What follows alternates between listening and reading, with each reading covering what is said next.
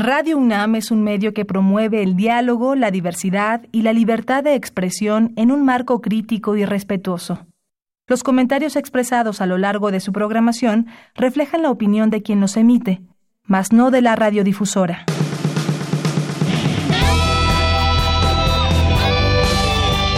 Prisma RU. Relatamos al mundo.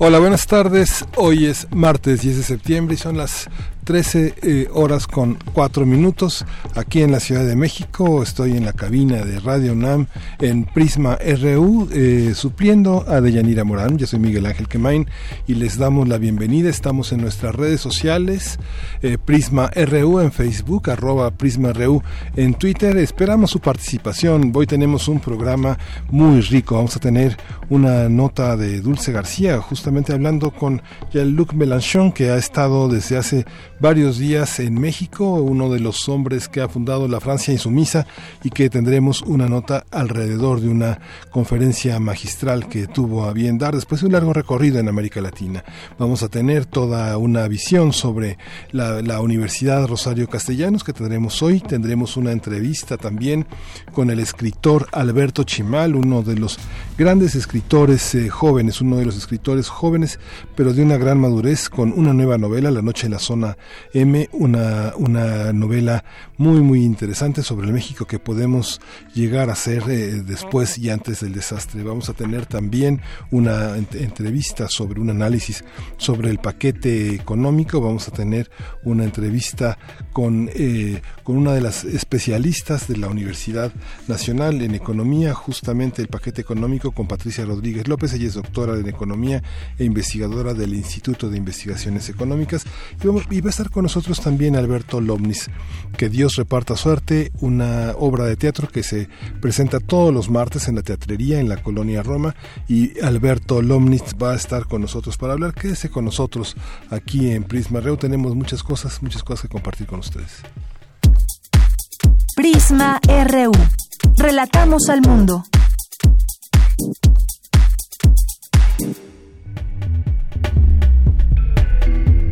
Universitarias da bienvenida a los más de 8.000 estudiantes del Instituto de Estudios Superiores Rosario Castellanos.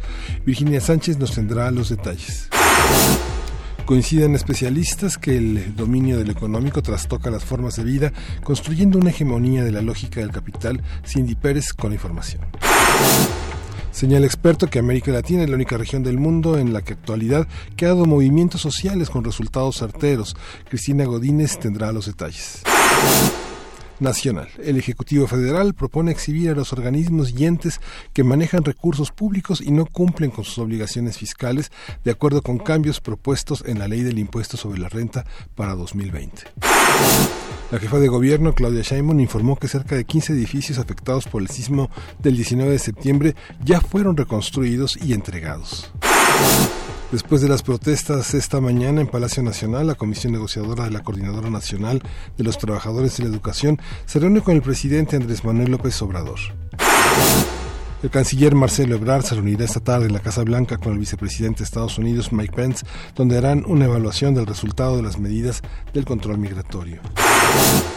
Actos de xenofobia han impedido que el gobierno federal pueda escoger lugares para la instalación de albergues para migrantes centroamericanos en Tijuana y Mexicali. Esto lo alertaron las autoridades. En lo internacional, el presidente de Estados Unidos, Donald Trump, despidió al asesor de seguridad John Bolton debido a diferencias en su administración. Una más. Hoy en la UNAM, ¿qué hacer y a dónde ir? La Dirección General del Deporte Universitario te invita a participar en la jornada Deporte Universitario en tu plantel, con actividades como acondicionamiento físico general, préstamo de material y entrenamiento deportivo, así como talleres y dinámicas de resistencia aeróbica, fuerza y movilidad. Esta jornada se realiza en diversos planteles universitarios. Hoy se llevará a cabo en la Facultad de Estudios Superiores Plantel Cuautitlán de 11 a 16 horas. Recuerda que durante esta semana TV UNAM transmite diversos largometrajes nacionales como parte de su ciclo mexicano de los 70s. Hoy no te puedes perder la película La Casta Divina, que narra la situación de desventaja que sufrían los indígenas yucatecos frente a los hacendados, autodenominados Casta Divina a inicios del siglo XX, retomando además la revolución liderada por el general Salvador Alvarado, quien se enfrenta con la clase adinerada del Estado, comandada por el coronel Ortiz Argumedo, con el fin de beneficiar a los sectores más desprotegidos de la sociedad.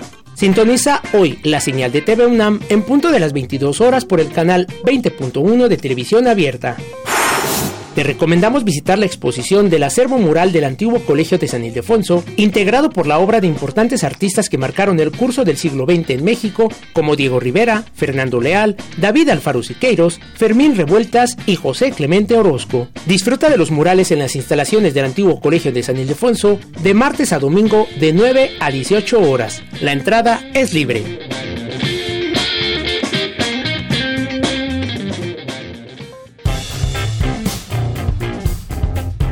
Campus RU.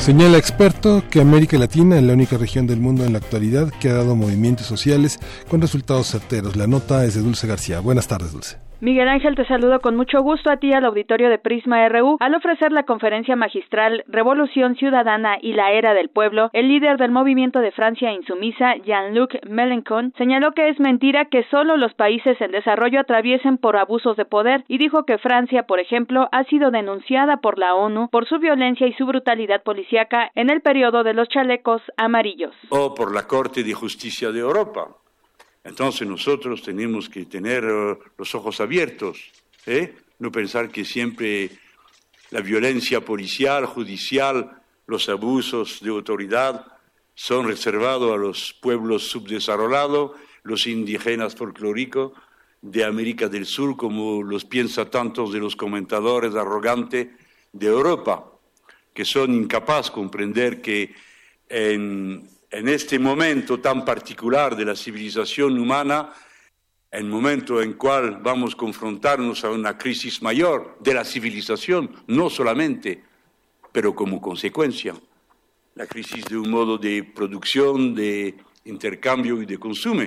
Pero la pregunta es si va a quedar una civilización humana en los 30 años que vienen. Dijo que en la actualidad América del Sur es la única región en el mundo en la que se están dando movimientos sociales ecologistas con resultados políticos exitosos. De América del Sur, es decir, del PT de Lula, del kirchnerismo, del Frente Amplio, de los compañeros ecuatorianos y quiero saludar al primer rango mi compañero Ramírez, exministro y pensador muy firme que me ayudó mucho en la comprensión del momento político, etcétera, tantos países hasta Venezuela claramente y otros. En América del Sur se intentó inventarse algo. Hemos hecho, hemos conocido éxitos y también errores pero hemos intentado. Destacó que la generación de jóvenes de la actualidad sabe que si no cambia todo fundamentalmente, es decir, el modo de producción, el modo de intercambio, el modo de consumo y la forma que permite que viva una democracia en la cual el pueblo tenga que intervenir a cada momento para tener poder político, no va a tener un futuro. Este es el reporte. Muy buenas tardes.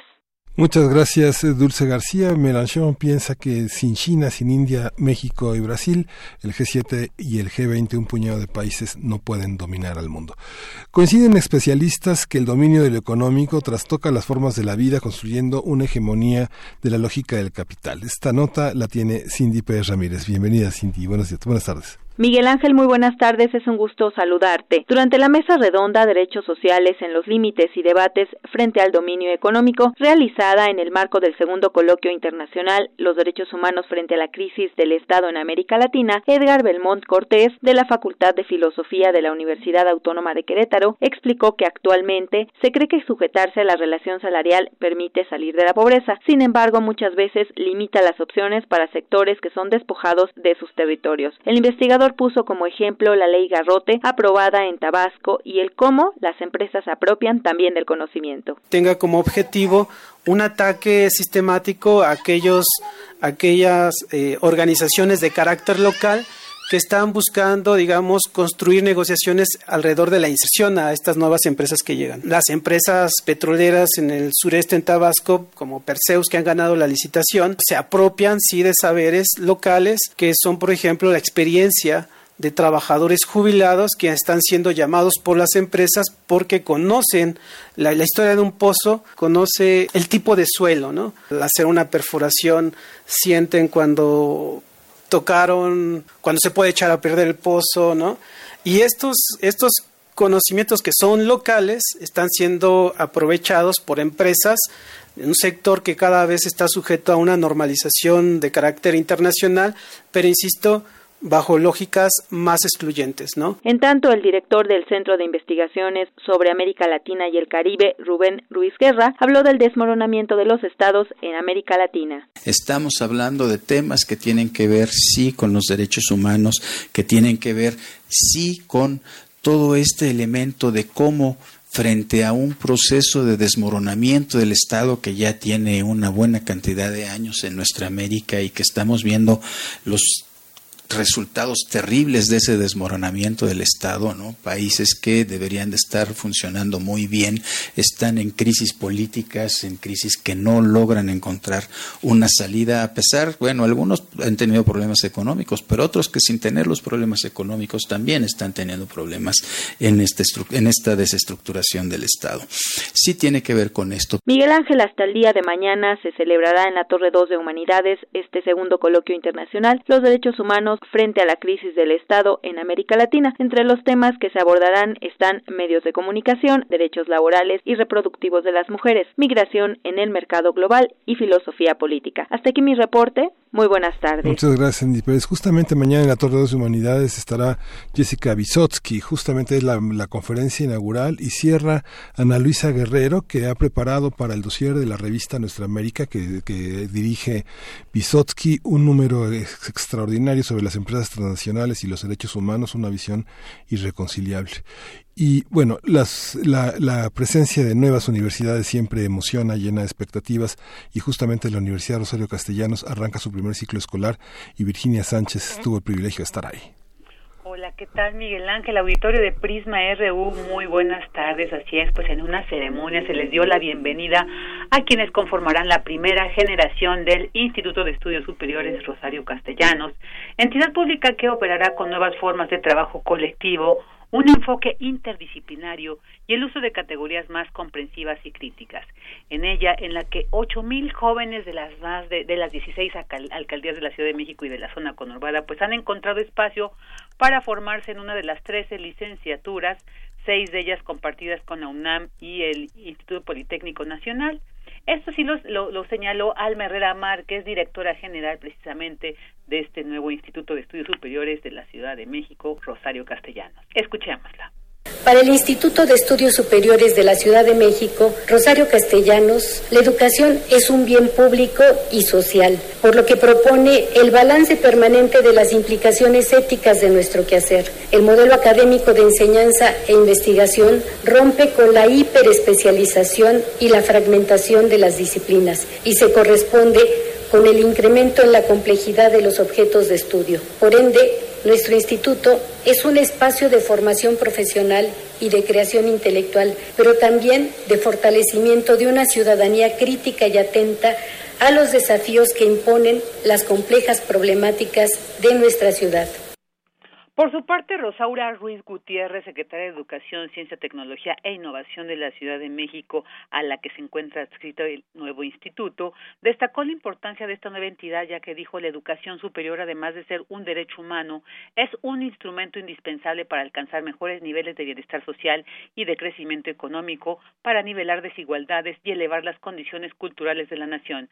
Asimismo, se refirió el que el instituto honre a Rosario Castellanos, de quien dijo es una, fue una mujer comprometida metida en la lucha por la igualdad y la justicia y también reconoció, por supuesto, el apoyo de las instituciones educativas del país como la UNAM y el Instituto Politécnico Nacional.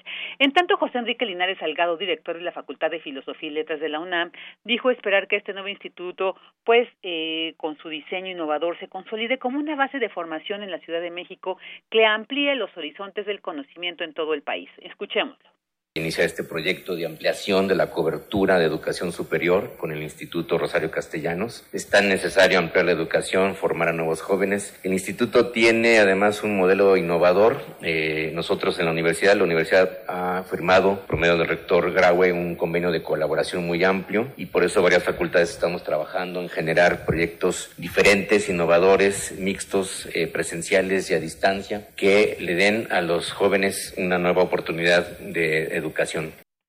Finalmente, la jefa de gobierno capitalino, Claudia Sheinbaum, pues dijo el poder estudiar en una escuela pública reafirma que la educación es un derecho y una no una mercancía. En esta ceremonia de bienvenida también participaron la directora superior del Instituto Politécnico Nacional Rosalía María del Consuelo Torres de Sauri y el alcalde de la Gustavo Amadero, donde está este nuevo instituto, Francisco Chiguil Figueroa. Miguel Ángel Auditorio, bueno, pues les detallo rápidamente eh, cómo está conformado este este plan de estudios, porque entre las seis eh, eh, licenciaturas que se trabajan en coordinación pues encuentran tres con la UNAM y tres con el Politécnico, las que son pues coordinadas con la UNAM es la licenciatura en Ciencias de la Comunicación, la licenciatura en Relaciones Internacionales y la licenciatura en Ciencias Ambientales. Pues este es mi reporte, Miguel Ángel. Pues muchas gracias, eh, Virginia Sánchez, gracias por todo este reporte tan completo y bueno, tan esperanzador de colaboraciones entre universidades. Vámonos, vámonos, adelante. Porque tu opinión es importante, síguenos en nuestras redes sociales, en Facebook como Prisma RU y en Twitter como arroba PrismaRU. Queremos escuchar tu voz. Nuestro teléfono en cabina es 55 36 43 39. Regresamos aquí a Prisma RU con una, con una entrevista, con un análisis sobre el paquete económico 2020 que refuerza la, eh, las señales de disciplina fiscal y está con nosotros eh, Patricia Rodríguez López, ella es doctora en economía e investigadora del Instituto de Investigaciones Económicas. Buenos días, buenas tardes doctora, ¿cómo está?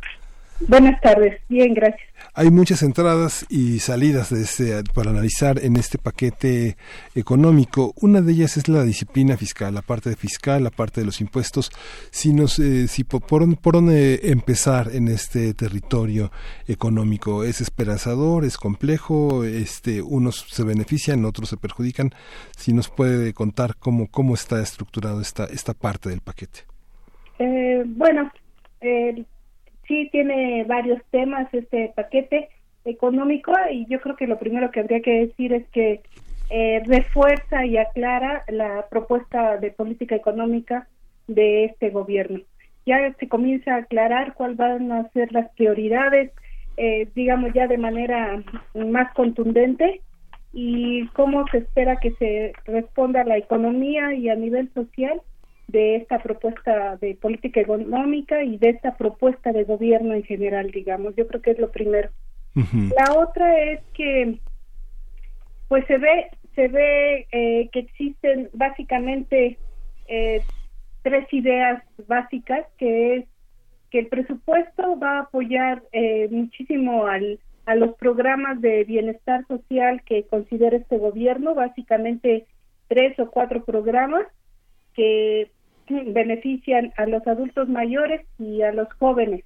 Básicamente son estas dos grandes eh, partes de la población que beneficia y por otra parte toda su apuesta económica al sector energético, eh, básicamente a Pemex y algunos proyectos de infraestructura que ya sabemos el aeropuerto y el tren Maya.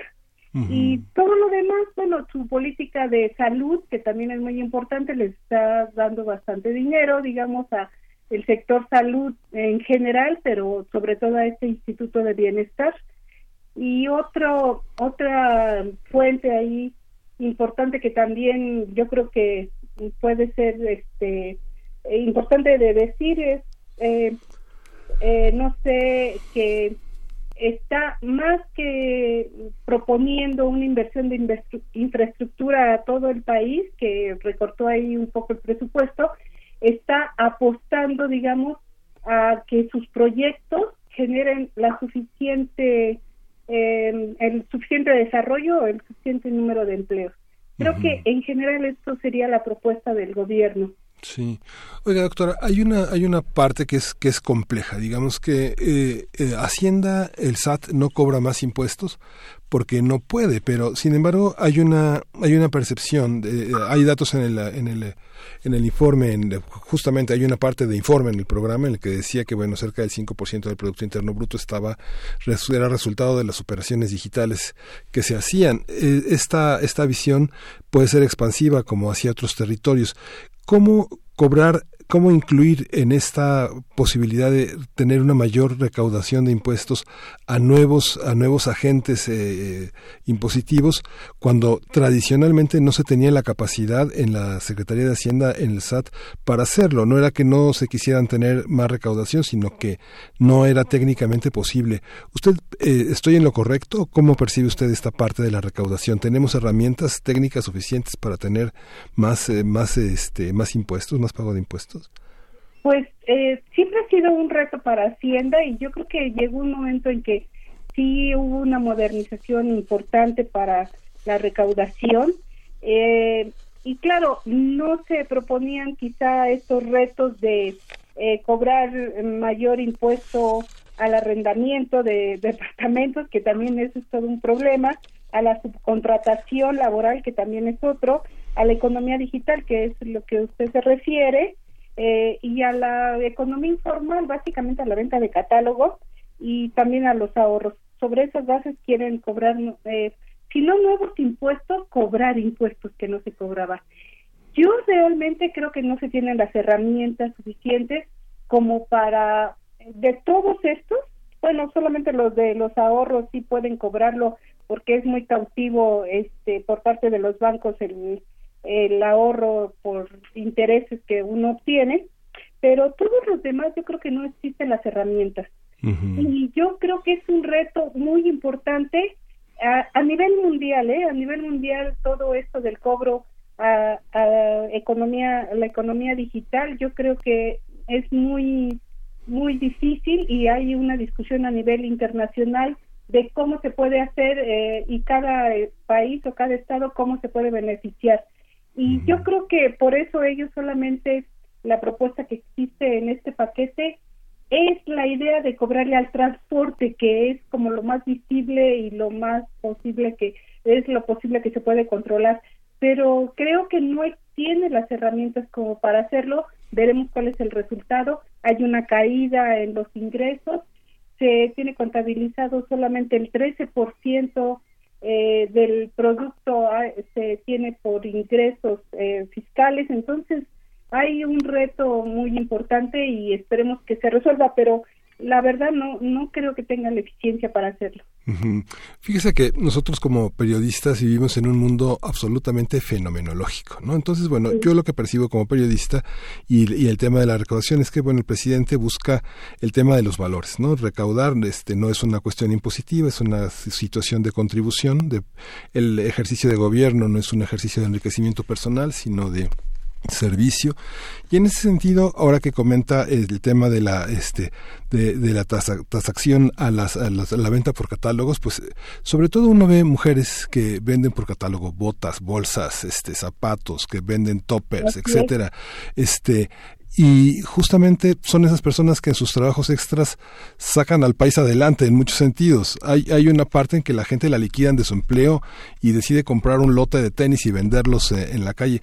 Toda esta parte de de los impuestos, de la gente que presume que paga sus impuestos y que tiene derecho a exigir, todas estas personas que no pagan impuestos, ¿cómo son vistas dentro de la cuarta transformación? ¿Cómo, cómo desde esa visión de contribución entran en un programa económico que ya es propio de, de una nueva manera de gobernar?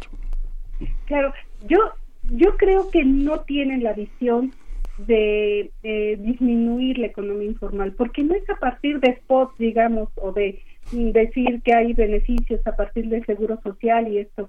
La economía informal en México es más del 50%. En, en su mayoría son mujeres las que están ahí en, en este tipo de economía. Yo creo que es una economía ya paralela que genera muchísima riqueza, pero que realmente eh, no los que trabajan ahí no tienen eh, ingresos importantes, sobre todo las mujeres.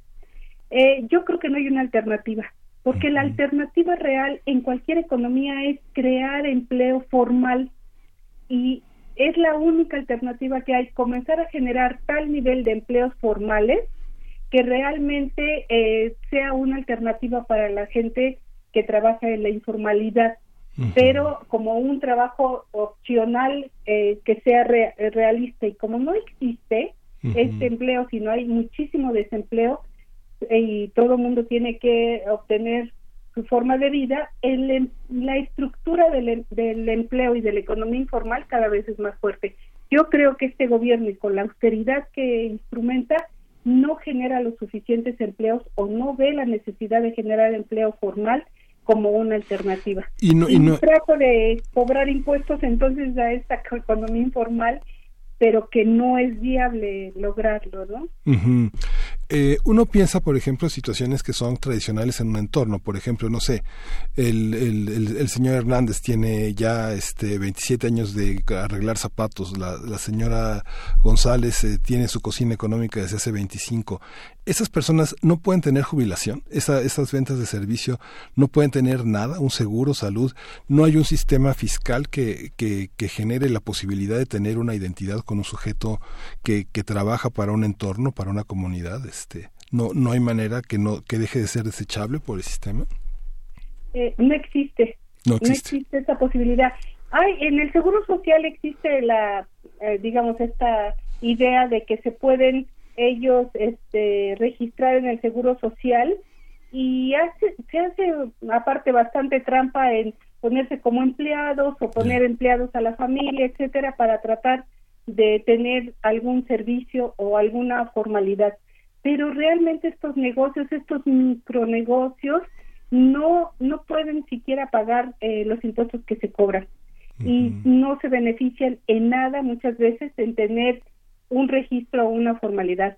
El grave problema a los que se está enfrentando, y es una de las partes también de este presupuesto, es que eh, no existe eh, la posibilidad de pagar buenas pensiones ni siquiera en el sector formal, no, no son buenas las pensiones para los trabajadores de, de los formales, digamos, que se, jubilan, menos va a ser para las personas que no tienen ninguna posibilidad de tener ahorros y menos los que no tienen nunca un trabajo formal. Eh, por ejemplo, lo que se está haciendo es dar esta pensión de 2.800 pesos a las personas de más de 60 o de 65 y 68 años. Y la verdad es nada o no es suficiente como para sobrevivir. No se tiene ninguna otra alternativa no no hay se debe de hacer una reforma importante para lograr un beneficio para esta población. Usted como economista tiene varios mecanismos, varias herramientas, eh, eh, digamos que son paradigmas de medición, eh, consultorías, aspectos internacionales que orientan el rumbo del mercado, el crecimiento de las economías, pero esta, esta resistencia del presidente de la República a no dejarse medir por las consultorías internacionales, que son de algún modo herramientas que miden cierta sujeción, cierta docilidad a un capital internacional, y él prefiere optar por un mecanismo de, la, de, igualdad, de un crecimiento que tenga que ver con el crecimiento también de las personas y no solamente del capital. ¿Cómo, ¿Cómo lo ve usted, digamos, esta idea que muchos columnistas han atacado, decir, este, no quiere crecimiento económico, prefiere este, mantener la igualdad a partir de una, de una, de un sacrificando el desarrollo. ¿Usted cree que eso es así o, cuál sería su opinión sobre esta visión? Yo creo que es factible eh, tener una política económica que se intente igualdad o distribución del ingreso, pero también dando certeza y atrayendo capital y dando certeza para la inversión. El grave problema que tenemos ahorita es que no hay inversión y no va a haber inversión, digamos, en un tiempo y eso implica bajo crecimiento eh, para varios años. Entonces hay que dar certeza si solamente se piensa en distribuir el dinero eh, en proyectos sociales de manera directa y no se piensa en tener eh, una inversión pública eh, o compatible con la inversión privada, no vamos a tener crecimiento. Y existen, digamos, dos teorías básicamente. Una donde dice que hay que crecer para poder distribuir y la otra que dice que hay que distribuir para después crecer. Creo que deben de compatibilizarse las dos y decir tenemos que crecer y tenemos que distribuir. Pero en un país eh, como México necesariamente necesitamos crecer más del 2%, ya lo dijimos, para eh, tener suficientes empleos formales de buena calidad y con mejores salarios para realmente poder distribuir. Y creo que no se está logrando por parte de este gobierno solamente decir que hay que distribuir como para desarrollar y después crecemos. No es factible hacer eso. Tenemos que resignarnos a un mundo paradójico donde medimos el tiempo por un lado con un reloj de arena, con otro con las campanadas y con otro con un reloj digital, ¿no? Es, es un poco un Frankenstein lo que nos, nos separa del siglo XXI, tener un tiempo... Que integrarlos. Sí, tenemos que integrarlos. Tenemos que tratar de integrar eh, este México eh, moderno, globalizado, internacional, con consultorías internacionales que nos están viendo y tenemos que verlo con los pueblos indígenas y con la pobreza que existe. Tenemos que integrar este tipo de visiones y no nada más una u otra para lograrlo. Sí. Pues doctora, le agradecemos muchísimo el tiempo que, que nos ha dado. La seguimos. Eh, usted está eh, participando en eh, varias colaboraciones, varios libros que están en el Instituto de Investigaciones Económicas de la UNAM. Ahí la seguimos, doctora Patricia Rodríguez López, y pues nos despedimos de usted. Muchas gracias. No, gracias a ustedes. Hasta luego. Porque tu opinión es importante, síguenos en nuestras redes sociales, en Facebook como Prisma RU y en Twitter como arroba PrismaRU. Prisma RU. Relatamos al mundo. Pues eh, tenemos hoy una entrevista con un escritor muy singular, porque es un escritor que es un maestro, es un, es un constante conferencista, es un gran editor y es un hombre de una imaginación prolífica. Él ha escrito, es Alberto Chimal y ha escrito Gente del Mundo hace, hace casi 20 años, estos son los días, eh, ya en el siglo XXI, los esclavos, siete, manos de lumbre. Él es uno de los, eh, uno de los narradores más importantes, más imaginativos, y es un, es un hombre que no, no conoce las fronteras de los géneros, es un, es un narrador absolutamente internacional en el que podemos encontrar por supuesto, en nuestra lengua, la posibilidad de, acercarnos a otras literaturas que, dialogan con la nuestra y ha, escrito, ha publicado ahora La Noche en la Zona M, eh, editado por el Fondo de Cultura Económica en la colección A través del espejo.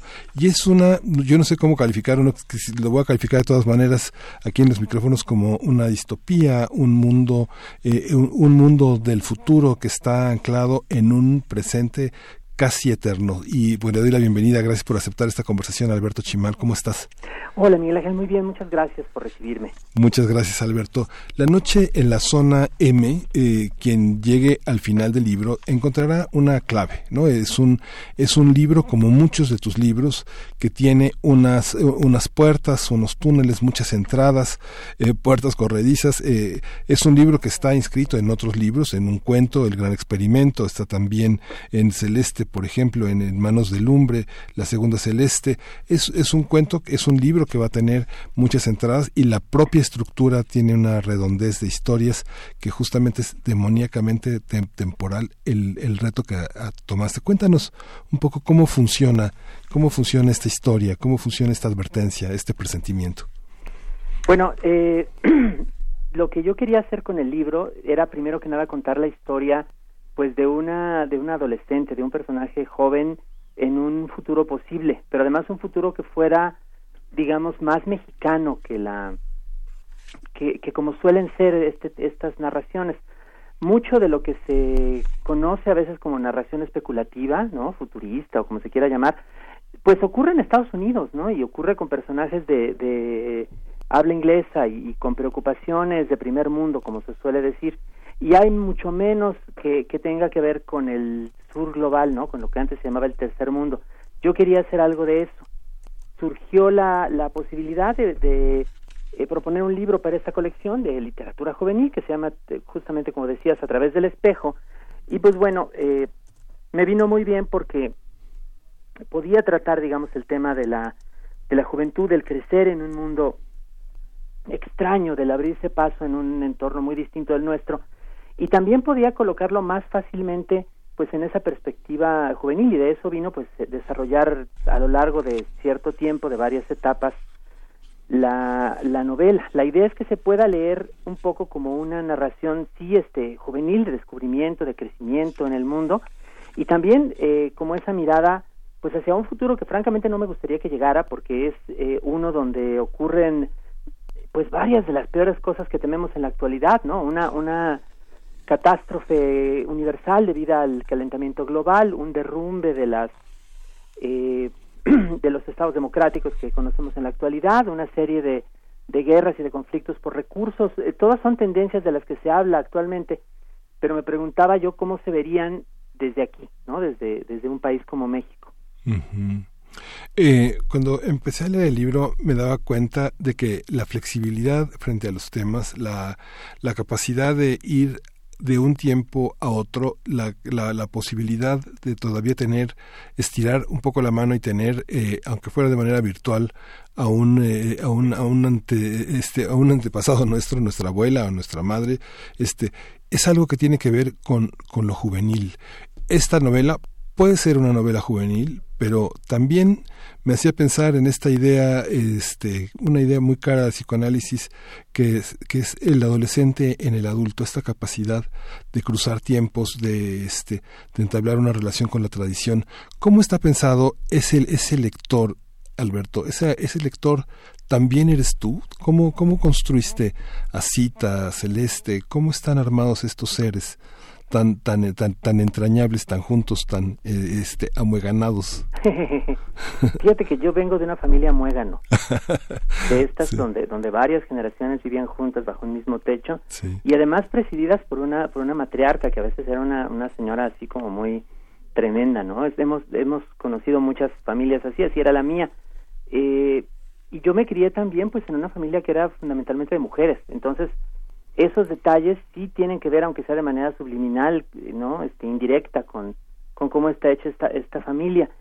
Y lo que más me importaba, digamos, ahí era, eh, pues al mismo tiempo que, que, que este mundo futuro, también entender cómo se podría haber llegado a esa situación, ¿no? Este, y para eso sirve también, digamos, la, la ligazón con el pasado, la posibilidad de, de por lo menos reconstruir parte de lo que sucedió, ¿no? A fin de, que, de que sea creíble que puedan existir en un mundo así y, y que además, eh, por último, pues se tenga conciencia pues del cambio, de la posibilidad del cambio.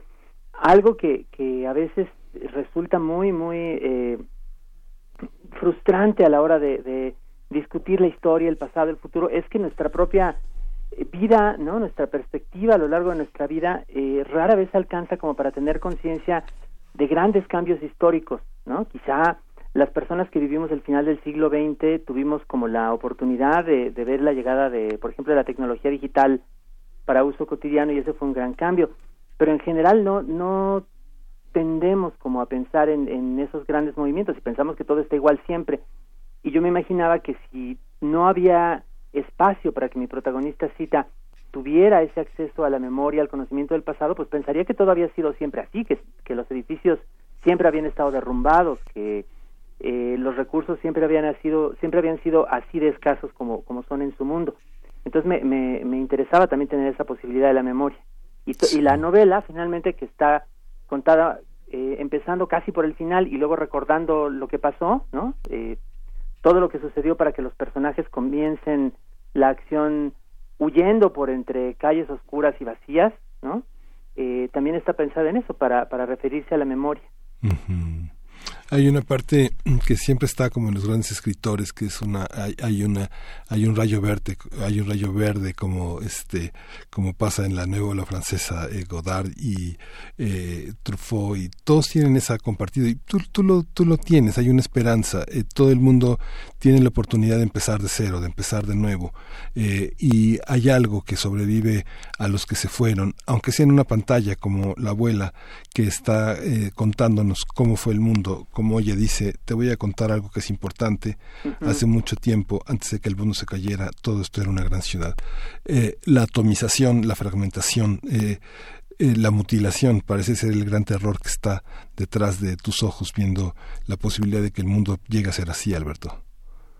Sí, sí, porque esta novela, pues de alguna manera está también hecha a partir de, cosas que estamos leyendo actualmente en las noticias, ¿no? Este, el, la, eh, el calentamiento global, este, digamos, el resurgimiento de, regímenes eh, autoritarios, ¿no? Fascistas. Todo eso está, digamos, como ingredientes de una, de una posible catástrofe que, que imagino, que yo espero, insisto, que no, que no suceda. Y también al, a la inversa, eh, creo que, creo que al menos algo que intenta sugerir la novela es que incluso, eh, digamos, tras una catástrofe, las cosas no tienen que ser este, necesariamente, digamos, tendiendo hacia, hacia lo peor y hacia la destrucción total. Es decir, eh, con frecuencia, sobre todo en esta época, tenemos una visión muy fatalista y una visión eh, que, que da, da la impresión de que creemos que el futuro ya es algo hecho, ya es algo consumado, ¿no? Este, se va a acabar de quemar el Amazonas, este, van a acabar de, caerse las eh, los regímenes democráticos, no se va a solucionar la desigualdad, este, los, los millonarios se van a escapar de la catástrofe climática mientras todos los demás nos van, nos van a dejar a que nos rasquemos con nuestras uñas. Y yo creo que no, yo creo que, yo creo que simplemente hay que recordar que el futuro no está prefijado, el futuro no está preestablecido y no está ya sucediendo. Entonces, eh, incluso en las circunstancias más apremiantes, nos puede quedar todavía cierto margen de maniobra, cierta posibilidad de salirnos del, del esquema en el que estamos metidos o, en, o en las ideas preconcebidas que tenemos para imaginar el presente. Entonces, eh, algo de eso también quiere, quiere por lo menos darse a entender en la novela y me parecía importante hacerlo. Sí, fíjate que algo que, que, me, que me asombra mucho, que me, me gusta mucho de lo que de lo que tú haces es y bueno, en esta novela justamente es lo, lo, impresionante que es el diálogo, ¿no? Hay una, hay una eh, vocación de conversar, no, no, no, no se habla de una manera compulsiva, sino que hay una manera de avanzar en la narración conceptualmente, eh, interiorizando a cada uno de los personajes, teniendo una concepción del mundo. ¿Cómo es esta, cómo es la, cómo se da en un escritor como tú la posibilidad de escuchar a personajes, digamos, tan, tan auténticos, eh, cuáles son las tentaciones de hacerlos hablar de una manera y cuál es finalmente el logro de que hablen como puedan, como son, como ellos quieren el mundo. A mí me gusta mucho el recurso del diálogo y siempre lo abordo con, pues con mucha inquietud porque, porque el chiste es justamente crear el habla de alguien que no soy yo, ¿no? Este, de, de inventar personajes, de darles, de darles sentido y se vuelve más complicado cuando son personajes de, un mundo que no existe todavía, ¿no? Que, es como un posible mundo futuro donde habrá ciertas cosas que se digan distinto, que se piensen distinto. Pero finalmente creo que eh, eh, la, la forma que yo encuentro para, para resolver ese problema, para, para salirme como de mi propio de mi propio miedo, de mi propia inquietud, es eh, tratar de preguntarme, pues, a quién se parecen o, o, a qué modo de pensar, de, vivir que yo ya pueda conocer se parecen, ¿no? Y entonces eh, hay ciertos tipos de carácter, hay ciertas actividades, hay, hay ciertas eh, maneras o ciertas eh, actitudes que ya conozco, que porque las he vivido, porque, porque yo mismo las he tenido o porque las he observado, ¿no? Creo que creo que eso es algo muy muy importante siempre, ¿no? Lo que lo que se dice en los talleres de, de creación literaria, observar, escuchar, ¿no? Y a partir de la escucha, a partir también de, de, transformar aquello que se escucha en algo diferente, extrapolarle cosas, extenderlo de alguna manera, es que se logra, se logra ese habla, ¿no? Finalmente, eh, hasta el texto más extraño, el texto más fantasioso, estrambótico, tiene por ese lado una, una raíz en la vida real, porque, porque se basa en experiencias humanas, ya sea propias o ajenas, que, que uno remezcla, ¿no? Recombina. Así es como me funciona a mí, por lo menos. Sí, cuando este, en la presentación del libro creo que señalaste un, un, elemento, señalabas algunas series como Black Mirror y este Years and Years, años y años, y pero yo te he escuchado en alguna otra ocasión mencionar como los grandes textos de, de, especulación. No sé, pensamos, yo creo que compartimos en algún momento esta edición de Minotauro de las novelas de Úrsula K. O Legan, como lo, como lo quieran pronunciar, esta gran este, escritora. ¿Cómo se construye esa, eso posible, Alberto? Yo creo que, no sé, yo pienso que en un libro como el que hiciste, este libro La Torre y el Jardín, hay muchas, hay muchas formas de, de interioridad, espiritualidad que anuncian un mundo futuro también. Pero, ¿cómo se construye esto en la, en la evidencia, digamos, de, de la mano con la tecnología, de la mano con los recursos que están adheridos a nuestra corporalidad y que, que nos hacen viajar de alguna manera en esta, en esta, en esta, en esta co contemporaneidad?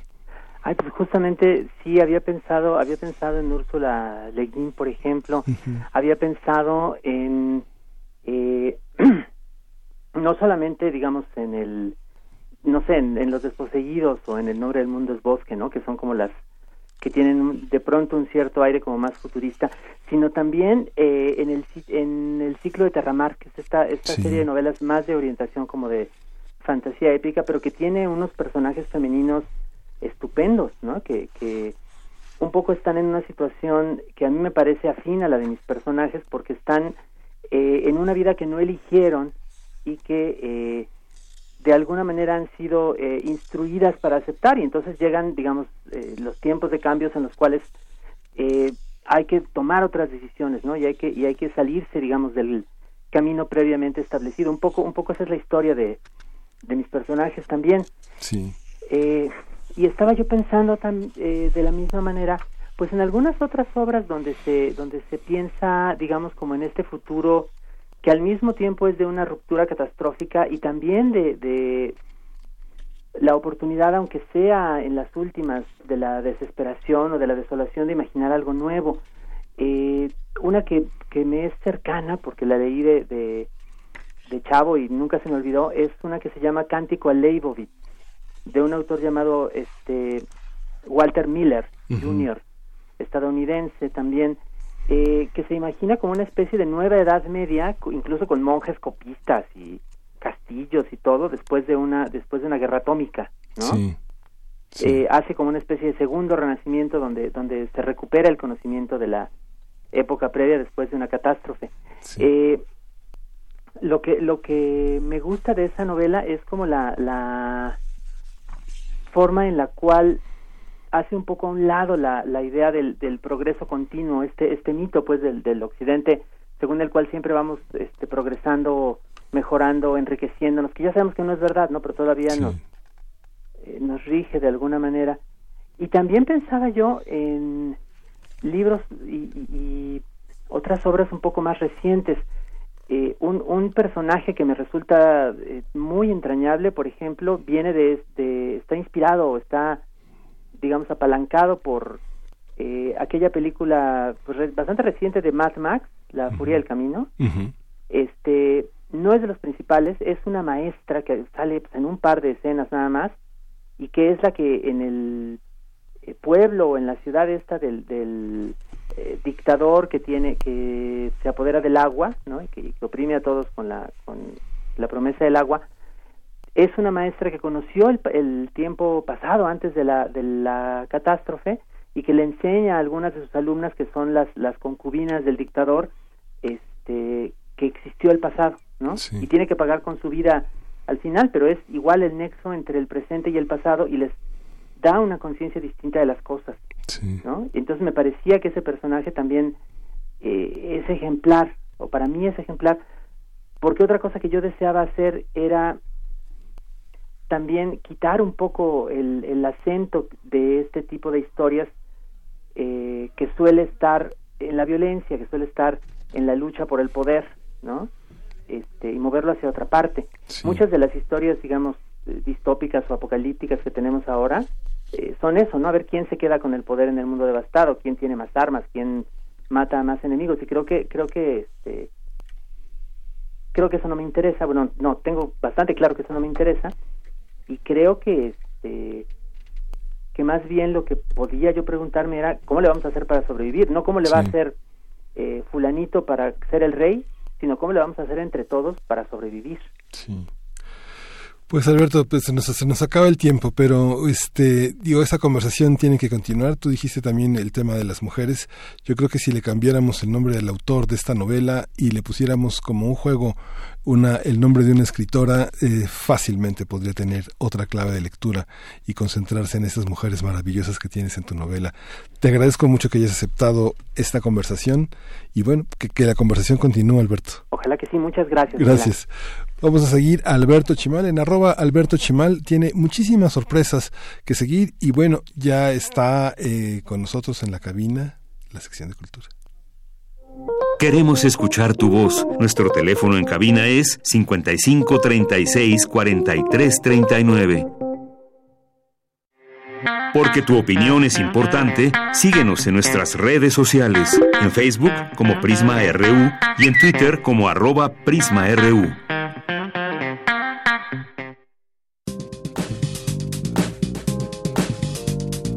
Cultura RU.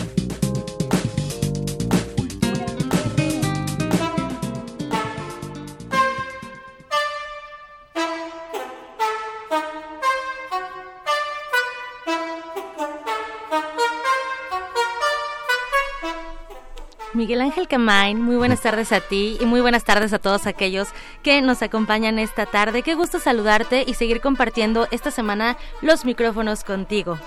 Hoy tenemos información importante, información artística que se genera en nuestra máxima casa de estudios. Les cuento que del 4 al 27 de octubre se llevará a cabo la tercera edición del Festival Vértice, un encuentro entre arte, experimentación y también vanguardia. Y bueno, el programa ofrece más de 70 actividades de creadores de nueve países y entre estas actividades hay 16 estrenos de, bueno, que se van a presentar por primera vez, claro, en nuestro país. Y bueno, estuvimos hoy en la conferencia de prensa, donde también estuvo Juan Ayala, secretario técnico de programación de la Coordinación de Cultura UNAM, también estuvo Evoe Sotelo, directora de danza, Eduardo Enrique Cisneros del Fondo Mixto de Promoción Turística, también estuvo Fernanda del Monte, quien es escritora y directora teatral, y el doctor Jorge Volpi, coordinador de, eh, bueno, titular de la Coordinación de Cultura UNAM, y ellos detallaron parte de las actividades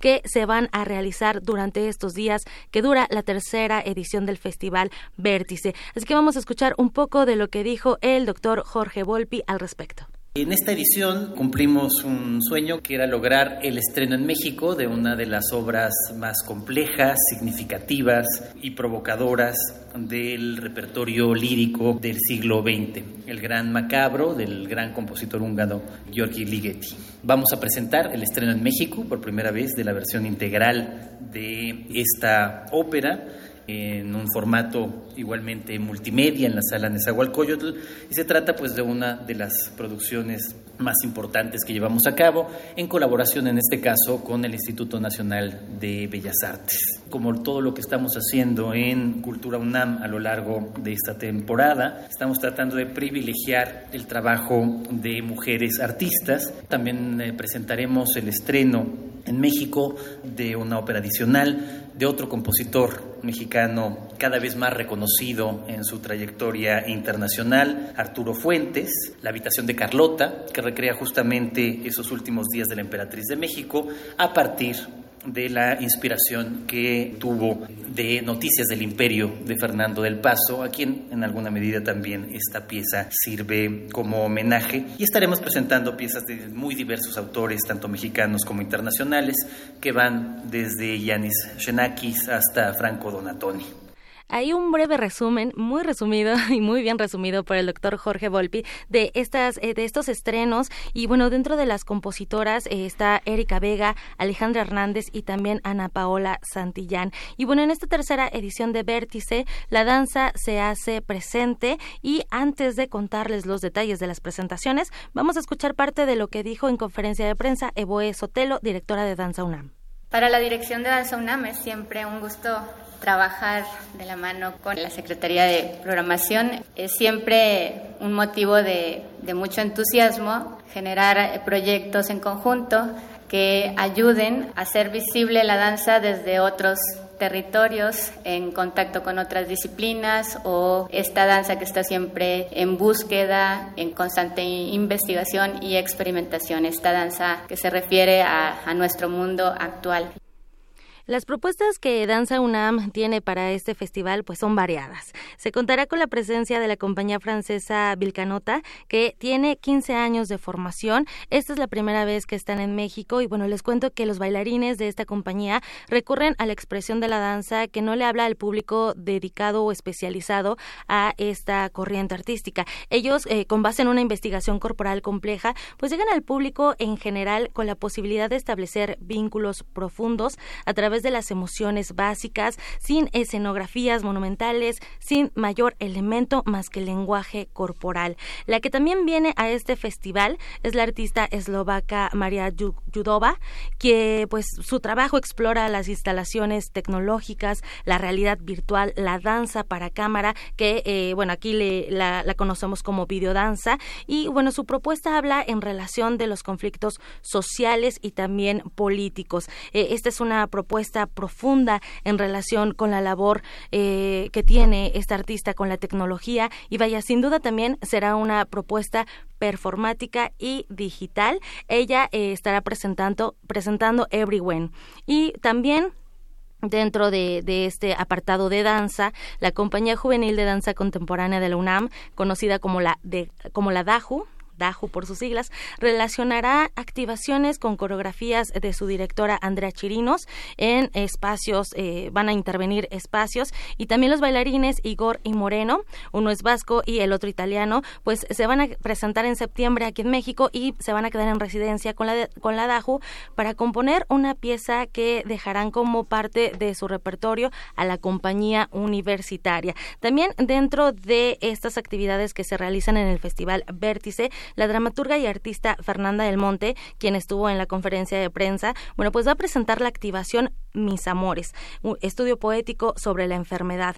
Este es un punto de partida que, bueno, desde, desde donde se tejieron posibilidades digitales de lectura y coescritura. Si usted tiene cerca un celular o una computadora, puede visitar www.misamores.com y también ser parte de estas nuevas lecturas. Hay literatura eh, expandida, va a estar Rocío Cerón presente. Y bueno, son muchas actividades que se van a realizar del 4 al 27 de octubre y los, los, las sedes van a ser foros del Centro Cultural Universitario, la Casa Universitaria del Libro, también participa la Casa del Lago Juan José Arreola, el Museo Universitario del Chopo, el antiguo Colegio de San Ildefonso, el Goethe Institute y también escuelas de la UNAM, entre ellas la FES Acatlán. Y por supuesto no podía faltar, no podía faltar el cine. La Filmoteca de la UNAM armó ya un programa y eh, tienen preparado un ciclo de cine experimental mexicano que incluye películas clásicas como La Fórmula Secreta de Rubén Gámez, también Simón del Desierto y la versión restaurada de El Ángel Exterminador, ambas de Luis Buñuel. Y bueno, les invito a que visiten Cultura UNAM para que vayan también agendando las citas. Los precios eh, pues son accesibles, hay descuentos habituales y por supuesto toda la comunidad que está activa puede usar sus puntos cultura, que también también es una excelente opción. ¿Cómo escuchas estas, eh, pues estas opciones, Miguel Ángel Quemain, para formar parte de la tercera edición del Festival Vértice? Sí, es impresionante la cantidad de actividades y la cantidad de sedes que, que se tienen. Hay un espíritu que trata de tenerlo contemporáneo. La Dirección de Danza de la UNAM se ha impulsado en esa parte de la danza académica que es muy importante, la ópera en esta colaboración que ahora, sí que eh, generacionalmente le ha correspondido también a Jorge Volpi cuando estuvo en el Festival Cervantino y la compañía de Gerardo Kleinburg que han puesto también esta, este riesgo enorme, esta, esta ópera de Giorgio Ligeti con, este, con el libreto también de Michael Meschke es este fantástico. Yo creo que hay muchos radioescuchas que nos siguen y que están aquí en justamente aquí en Radio UNAM. Este, son, son este fans de, de, la balada du Grand Macabre de Michel de Gerolde, que es así como uno de los grandes clásicos de, de, la literatura de terror. Pues ya, ya, ya lo veremos, ya estaremos ahí. Tú estarás al frente de esta cobertura Así qué, es. Qué dolor, ¿verdad? Sufro mucho, Miguel Ángel Quemay. No, no es cierto. Pero efectivamente estaremos en la cobertura. También Dulce Wet en su sección de melomanía. Bueno, también nos traerá parte de la música que va a estar en Festival Vértice. Y sobre todo, pues qué importante que la universidad siga siendo este espacio, este campo de experimentación. Esta es una prueba de ello. Y bueno, yo me despido. Les deseo que tengan muy buena tarde. Sí, igualmente vamos al corte. Quédese con nosotros. Aquí seguimos en Prisma Reo. Queremos escuchar tu voz. Nuestro teléfono en cabina es 55 36 43 39. Escuchas 96.1 de FM. XEUN. Radio UNAM. Transmitiendo desde Adolfo Prieto 133, Colonia del Valle, en la Ciudad de México. Radio UNAM, Experiencia Sonora.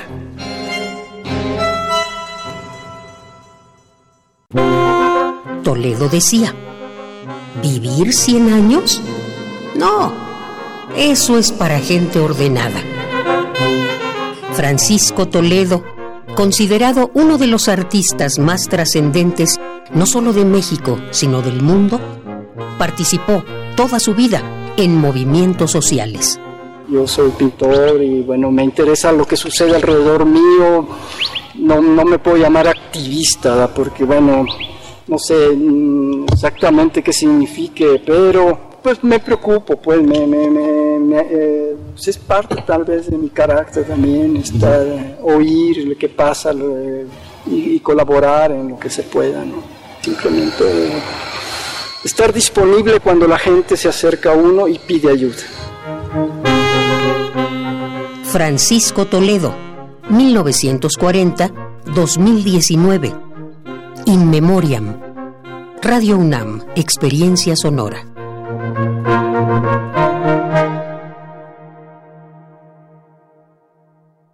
Un largo camino de 90 años de autonomía universitaria nos ha conducido por la pluralidad y la inclusión a una autonomía responsable que en la tolerancia y el respeto nos ha permitido ser diversos, a cultivar las artes y la libertad de las ideas, a construir ciudadanía. La autonomía está en nuestra gente. Está en nuestra gente. UNAM, 90 años de autonomía. En México está creciendo la esperanza, un movimiento que se vuelve cada día más grande con la honestidad, las propuestas y la alegría de nuestra gente. Estamos unidos y eso nos hace más fuertes para transformar lo que parecía imposible cambiar.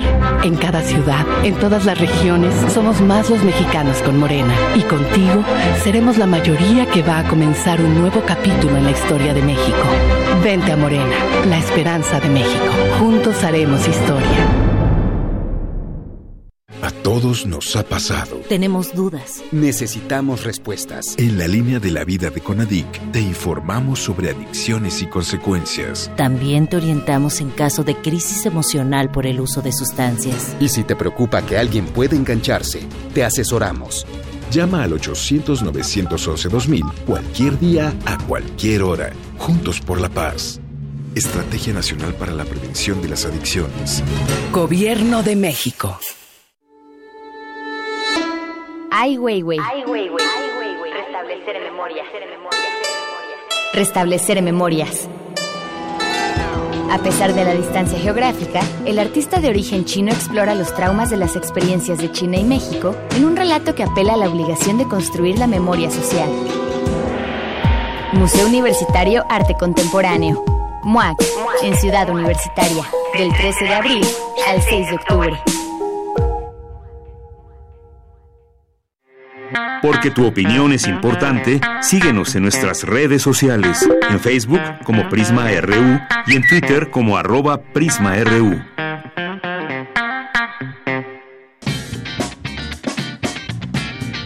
Mañana en la UNAM, ¿qué hacer y a dónde ir?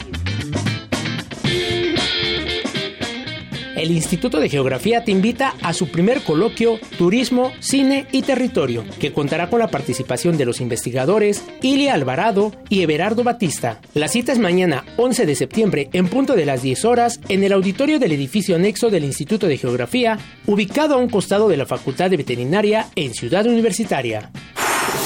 Si eres egresado de posgrado de la licenciatura de Psicología, te recomendamos la Feria Itinerante de Posgrado, donde diversas empresas y entidades gubernamentales ofertarán sus vacantes. Asiste el 11 y 12 de septiembre de 10 a 17 horas a la explanada principal de la Facultad de Psicología en Ciudad Universitaria. Recuerda que aún puedes visitar la exposición Lunas del Sistema Solar, a 50 años del Apolo 11, que muestra distintas facetas de la Luna, así como otros satélites naturales de algunos de nuestros planetas vecinos. Disfruta de las fotografías en gran formato que forman parte del archivo de la NASA del primer alunizaje. La exposición se encuentra en las rejas de la Casa del Lago Juan José Arreola, ubicada en la primera sección del bosque de Chapultepec, hasta el próximo 29 de septiembre. Para Prisma RU, Daniel Olivares. Regresamos aquí a Prisma RU. Yo soy Miguel Ángel Quemain y estoy supliendo a Deyanira Morán, quien conduce este espacio todos los días, de lunes a viernes, de 13 a 15 horas. Eh, fíjese que tenemos eh, un tour de cine francés. Es eh, la 23 edición que justamente lo hace muy interesante. La, hay un conjunto de esfuerzos, la Embajada de Francia en México, la Federación de Alianzas Francesas, la Nueva Era Film, Cinépolis, las nuevas, las alianzas francesas que enseñan el idioma francés, qué mejor que tener una posibilidad de expandir la lengua, la cultura francesa a través de siete películas que son verdaderamente una selección muy animada de lo que pasa hoy en, en, en la cultura francesa y en la cultura europea, unos verdaderos objetos que van desde la triangularidad amorosa hasta las relaciones entre madres e hijas generacionales, la adopción, la, fertilidad asistida, la adopción materna, la revisión de los clásicos, la desaparición de personas, todo esto conforma este tour de cine francés que además tiene 15 cortometrajes mexicanos. Para ustedes, si no tienen todavía el hábito de asomarse al cortometraje, eh, aprovecho para decirles que Filmin Latino tiene una gran, esta, este organismo que pertenece al IMCINE, ese contrato que tienen con Filmin Española y Filmin Latino, tiene una serie de cortometrajes en las que tenemos autores mexicanos como Jorge Morrell, Renato Moncayo, Ángeles Cruz, Santiago Núñez, Martín Valverde, Diana Aguilar, Isaac Montecillo, Gerardo Mates, en fin, Mauricio Sáenz, Daniel Armenta, José López, Úrsula Barba, Carlos Matienzo, Sergio Cervantes, Roque Ascuaga. En verdad, no, no se los pueden perder. 15 cortometrajes que anteceden a la, a la exhibición de estas películas y 73 ciudades.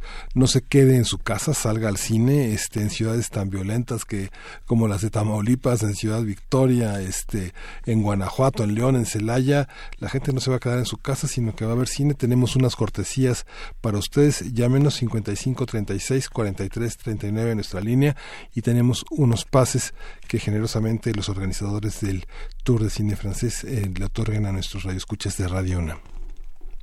¿Qué tal, Miguel Ángel? Muy buenas tardes.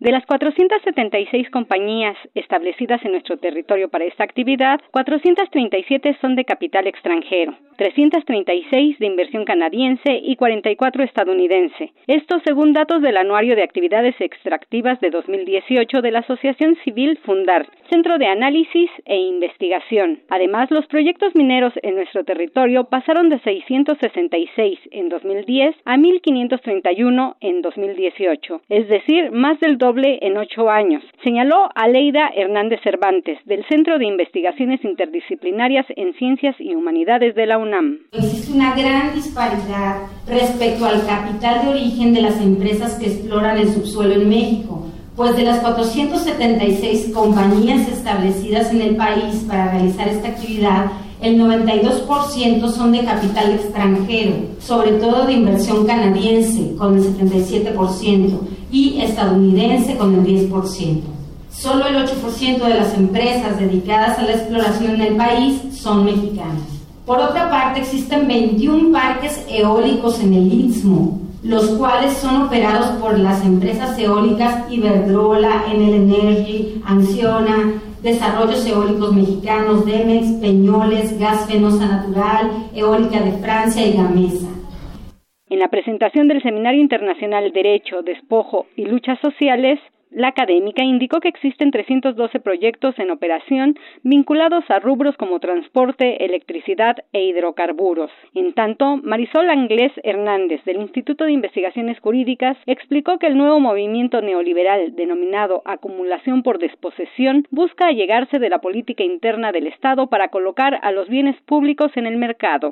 A efecto de que el capital acceda a ellos de manera preferente. Y esto lo vemos muy claro con la nueva terminología que hoy se utiliza de utilidad pública, interés social, ¿no? Y actividades estratégicas. O sea, antes era impensable que una actividad estratégica estuviera en manos privadas, por razones obvias, pues hoy las actividades estratégicas están en manos privadas. Antes cuando hablábamos de utilidad pública e interés social estábamos pensando o visualizando, conceptualizando el bienestar de las mayorías. Hoy cuando hablamos de interés público e interés social estamos hablando de los intereses de las empresas, ¿no? Miguel Ángel, este es mi reporte. Muy buenas tardes. Pues muchas gracias. Vamos a continuar eh, con eh, Dulce García, que tiene justamente hoy es un día donde tenemos la posibilidad de reflexionar sobre el suicidio. Han aumentado los casos de suicidio en México. Los jóvenes son el sector más vulnerable de la población y sobre todo los hombres.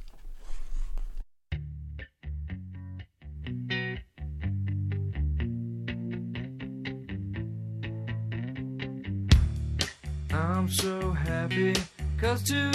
Este 10 de septiembre se conmemora el Día Mundial para la Prevención del Suicidio, con el fin de crear conciencia sobre este problema. Sin embargo, la situación se ha incrementado. Tan solo en México se contabilizaron 6.291 suicidios en 2016. En todos los estados de la República se han multiplicado los casos, pero es de destacar que en Chihuahua y Yucatán aumentaron un 11.4 y 10.2 suicidios por cada 100.000 habitantes, respectivamente.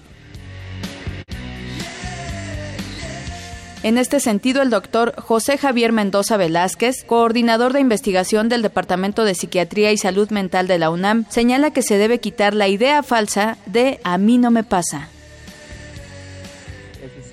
es un problema al que todos estamos expuestos. Todo aquel que está vivo puede considerar la opción de quitarse la vida. Y uno de los errores es creer que, que nosotros no nos va a pasar. Hay un momento dado en el que al organismo más fuerte le sumas y le sumas y le sumas condiciones de estrés que no va a lograr establecerse nuevamente, ¿no? Ante lo cual es importante considerar que todos podemos pasar por esto y es importante buscar ayuda.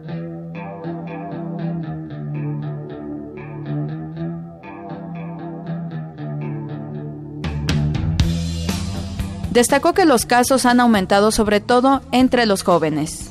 Aún a pesar de que en México estas cifras se mantienen relativamente con un aumento bajo, aumentó mucho en el grupo de edad entre 15 y 25 años. O sea, los, jóvenes se suicidan más frecuentemente. También de manera muy particular, el suicidio consumado es más frecuente en hombres, situación que es predominante a todo lo largo de la vida, excepto una vez más en el grupo de 15 a 25 años, en el cual el incremento en el, en el suicidio en mujeres ha casi equiparado al suicidio en hombres.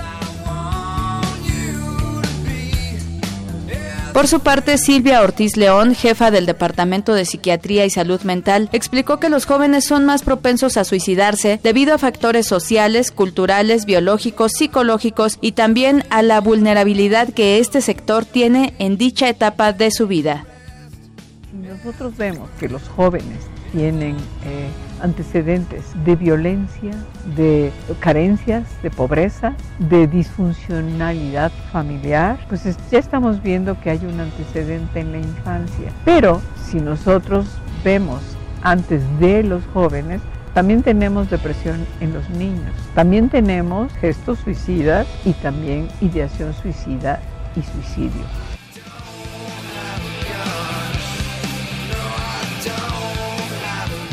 Los expertos explicaron que aunque la depresión sea la causa del 80% de los suicidios, lo cierto es que hay un porcentaje que no está relacionado con ningún padecimiento mental, sino que pueden deberse a una falla en el sistema que bloquea los actos que puede llevar a cabo el individuo para protegerse ante determinadas situaciones.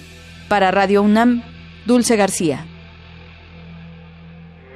Porque tu opinión es importante, síguenos en nuestras redes sociales, en Facebook como Prisma RU y en Twitter como arroba PrismaRU.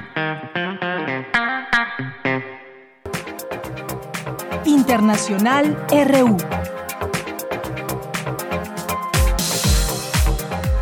La cadena de tiendas minoristas Walmart anunció que reducirá la venta de armas cortas y municiones, además de que pedirá a sus clientes que no porten armamento en sus almacenes en territorio estadounidense. El primer ministro británico Boris Johnson se mostró determinado este martes a esforzarse por encontrar un nuevo acuerdo de divorcio con la Unión Europea, tras ver bloqueada por el Parlamento la posibilidad de un Brexit sin acuerdo y denegadas unas elecciones anticipadas para salir del bloqueo. Por su parte, el líder de la oposición laborista, Jeremy Corbyn, lanzó un duro ataque contra Boris Johnson, en lo que los analistas consideran como el lanzamiento de su propia campaña. Las elecciones están al caer, advirtió un día después de la suspensión temporal del Parlamento. Estamos deseando que haya elecciones, pero por muy entusiasmados que estemos, no estamos dispuestos a arriesgarnos a imponer el desastre de un Brexit sin acuerdo a nuestras comunidades, nuestro mercado de trabajo, nuestros servicios o nuestros derechos. Al menos 31 personas murieron este martes al derrumbarse parte de un pasaje durante las conmemoraciones de la festividad musulmana de la Shura en la ciudad Santa Shi de Kerbala, informaron agentes de seguridad en Irak. El primer ministro de Israel, Benjamín Netanyahu, prometió hoy la anexión del Valle del Jordán en Cisjordania ocupada, si es reelegido en los comicios de la próxima semana, y aseguró que el plan de paz con los palestinos que prepara Estados Unidos se presentará días después de las elecciones. 50 es el último número de víctimas mortales del huracán Dorian en su paso por Bahamas. Además, unas 70.000 personas necesitan alimentos y refugio, según Naciones Unidas, y unas 3.500 han sido evacuadas a Nassau, la capital. Los residentes del archipiélago sienten que no están recibiendo suficiente ayuda por parte de su gobierno. Queremos escuchar tu voz. Nuestro teléfono en cabina es 55 36 43 39. Porque tu opinión es importante, síguenos en nuestras redes sociales, en Facebook como Prisma RU y en Twitter como arroba PrismaRU. Relatamos al mundo. Relatamos al mundo. Regresamos aquí a Prisma RU. Tenemos eh, una, eh, una obra de teatro. Vamos a hablar hoy de Que Dios reparta suerte, que se presenta los martes en la teatrería a las 21 horas. Y esta obra forma parte de Teatro Sin Arnés, una iniciativa que reúne textos inéditos de dramaturgos mexicanos contemporáneos que privilegian la imaginación del espectador y la construcción de personajes como único soporte de la creación. Y tenemos en la línea Alberto Lomnis. Alberto, Alberto Lomnitz es uno de los eh, es uno de los directores de escena mexicanos más reconocidos con una amplia trayectoria en todos los géneros dramáticos y se, se ha desempeñado como coordinador de teatro de Limba y bueno es un hombre que ha fundado muchísimas iniciativas teatrales. El teatro de sordos desde los años 80 ha sido una de las tareas de, de Alberto Lomnitz. Ha sido un, eh, un gran director que ha sabido trabajar con todo un conjunto de actores eh, sordos, eh, sordomudos, ha, desarrollado toda una metodología de trabajo y bueno, y, bueno, ha sido también uno de los hombres que ha sabido también eh, reunir a un conjunto de dramaturgos mexicanos como Camila Villegas, con quien dirige de, de la obra de quien dirige ahora Alberto, que Dios reporta suerte, y acaba de terminar una temporada en la UNAM con No Volveré de la dramaturga Estela Leñero. Pero antes de esta entre, de antes de esta entrevista, vamos a hacer una invitación, porque tenemos una sorpresa y un regalo para nuestros radioescuchas, y vamos a hablar con Claudia Adriana Ramos Aguilar. Ella actualmente prepara la disertación para concluir el doctorado en Letras de la UNAM y se encarga de un taller fascinante. Se llama Érase una vez, redacción y edición para narradores, y le doy la bienvenida aquí a Prisma Este, Claudia, ¿cómo estás? Hola, buenas tardes. Muchas gracias por la invitación. No, de nada, es un privilegio tener eh, a este conjunto de hombres de libros eh, participando en esta en este taller que le permitirá a quien participe, a quien se afane en estas tareas, poder escribir una obra de ficción, una obra narrativa. Eh, cuéntanos quién está, quiénes quiénes conforman estas 11 sesiones que son del 13 de septiembre al 29 de noviembre. Eh, bueno, tal vez eh, tenga que decir un poquito los antecedentes de este taller, que es la continuación de uno que se llamó Los rituales del narrador. eh, y fue a partir de esta experiencia que también, en la, en la que también invitamos, en ese también, taller también invitamos a varios narradores eh, para que compartieran su experiencia con una obra narrativa, una novela en específico, cada uno, y solo el caso de mm, eh, Jimena Ruiz Rabasa, ella comentó un libro de cuentos. Y ahí hubo un taller propiamente, las personas llevaban un proyecto literario y lo, mm, lo iban desarrollando en las sesiones. En este caso, a partir de aquella experiencia, donde se mostró mucho interés por la cuestión editorial y ya por el proceso de publicación, todo lo que implican pues las políticas, las cuestiones legales, editoriales, etcétera.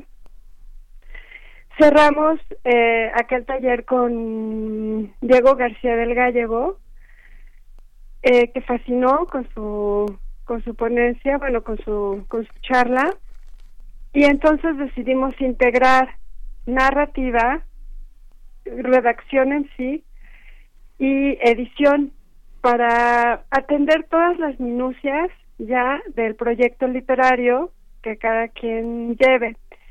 El objetivo de este taller es justo terminar una el proyecto que cada quien tenga, sea un libro de cuentos, sea una novela, conocer los narradores en principio las minucias, ¿no? Así como los detalles que se te van en, pues en cualquier escrito, que tú puedas editar tu propia obra. Eh, después tenemos, van alternadas esta, esta primera redacción y después la edición. Y entonces va eh, eh, Diego García del Gallego, que tendrá algunos invitados. Eh, todavía eh, no nos dice, ¿no? Como que va a ir siendo sorpresa, pero para cada tema él va a ir preparando si es necesario una voz que lo que lo acompañe. Y para mm, la parte de, redacción tenemos a Adriana Susana Rodríguez. Ella va a dar eh, la inserción de voces narrativas y la puntuación en la en su clase, digamos, que se llama Y vivieron o no felices para siempre. Y después la siguiente sección vendrá eh, de viudas y huérfanas, la tipografía y formación. Después tenemos a los tipos de narradores y ahí eh, Omar Colio nos va a dar ejemplos de cada uno y muchos ejercicios precisamente para que se mueva el punto de vista de, del narrador, para que se mueva la voz también y nosotros podamos ver de nuestro propio proyecto cuál conviene más, qué con cuál voz podemos expresarnos mejor. Y después otra vez, ¿no? Eh, Diego García del Gallego con este libro no tiene ratas, ¿no? Que siempre se te va en, en las lecturas algo, ¿no? Es como el libro perfecto, pues es eso, ¿no? El protolibro, el libro que tenemos en la cabeza, pero que difícilmente llega a la imprenta. Y después vemos algo de, de mitología y de literatura, la mitología como partiendo de esta pues semilla que es el mito es precisamente la palabra, ¿no? Lo, más importante de, de, la narración. Y seguimos con la producción, asuntos legales y distribución, ya de nuestro de conocer todos estos vericuetos para cerrar con el arte de narrar, que bueno, ahí tendremos a un invitado sorpresa para dejar todo esto a punto este, esta visión de los narradores, digamos, tiene narradores muy eh, disímbolos. Es un taller y dista mucho de ser el propósito tener una escuela de, escritores. Hay una parte en tu experiencia, eh, Claudia, ¿cómo, ¿Cómo enseñar a hacer la literatura? ¿Hay que traer ya listo un proyecto o sentarse con una hoja en blanco y un lápiz a escuchar a los narradores? ¿Cuál crees que sea la mejor actitud para alguien que se inscriba al curso? Pues en la experiencia que tuvimos con los rituales, hay, hubo quienes llevaron una novela terminada, es decir, llegaron y, y tallerearon tres capítulos, y hubo también quienes solo llevaban como el propósito así, ¿no? De desempolvar el baúl, de desempolvar el ánimo y de hacerse de un hábito y de hacerse de un ritual para retomar. A veces esta cuestión de narrar es complicada porque no solo es sentarse y, y, y decir lo que, mm, lo que vemos, describirlo, sino se implica mucho, mucho de uno. Entonces da miedo.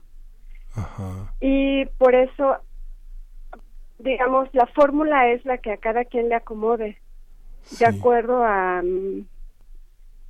pues a donde vaya por su por el camino que vaya. Digamos si ya empezó si ya terminó hay, hubo quienes los que eh, quienes propusieron esto de la producción y las cuestiones ya para publicar tienen ya ciertamente la obra terminada no y quienes no hubo quienes no leyeron o sea así como que yo vengo a escuchar vengo a decir vengo y animarse a escribir, por ejemplo, muchas de las preguntas que hacían a los narradores que tuvimos de invitados será ¿qué hora escribes? Eh, ¿En qué estado de ánimo? Eh, ¿cómo, ¿Cómo apartas tu lugar? ¿Cómo te desprendes de lo cotidiano para hacerte de este espacio y acallar todo y oír las voces o lanzar tu propia voz o entonces pues digamos que mm, vamos con atendiendo cada necesidad ya sea que lleven una un proyecto muy concreto y muy específico y también eh, pues quienes empiezan y quieren y tienen esta idea de terminar o sea no no no solo ensayar y ver sino pues sí tener esta necesidad de narrar creo que eso implicaría tener esa necesidad y esas ganas de ahora sí que cruzar el bosque y llegar a la otra orilla. Sí. Oye, Claudia, tenemos un, regalo para nuestros radioescuchas, la posibilidad de participar, de tener una beca para asistir a estas 11 sesiones que son del 13 de septiembre al 29 de noviembre, todos los viernes de las 5 de la tarde a las 8 de la noche y bueno, ahí este van a estar en la coordinación de humanidades. Eh, cuéntanos, eh, ¿hay una beca?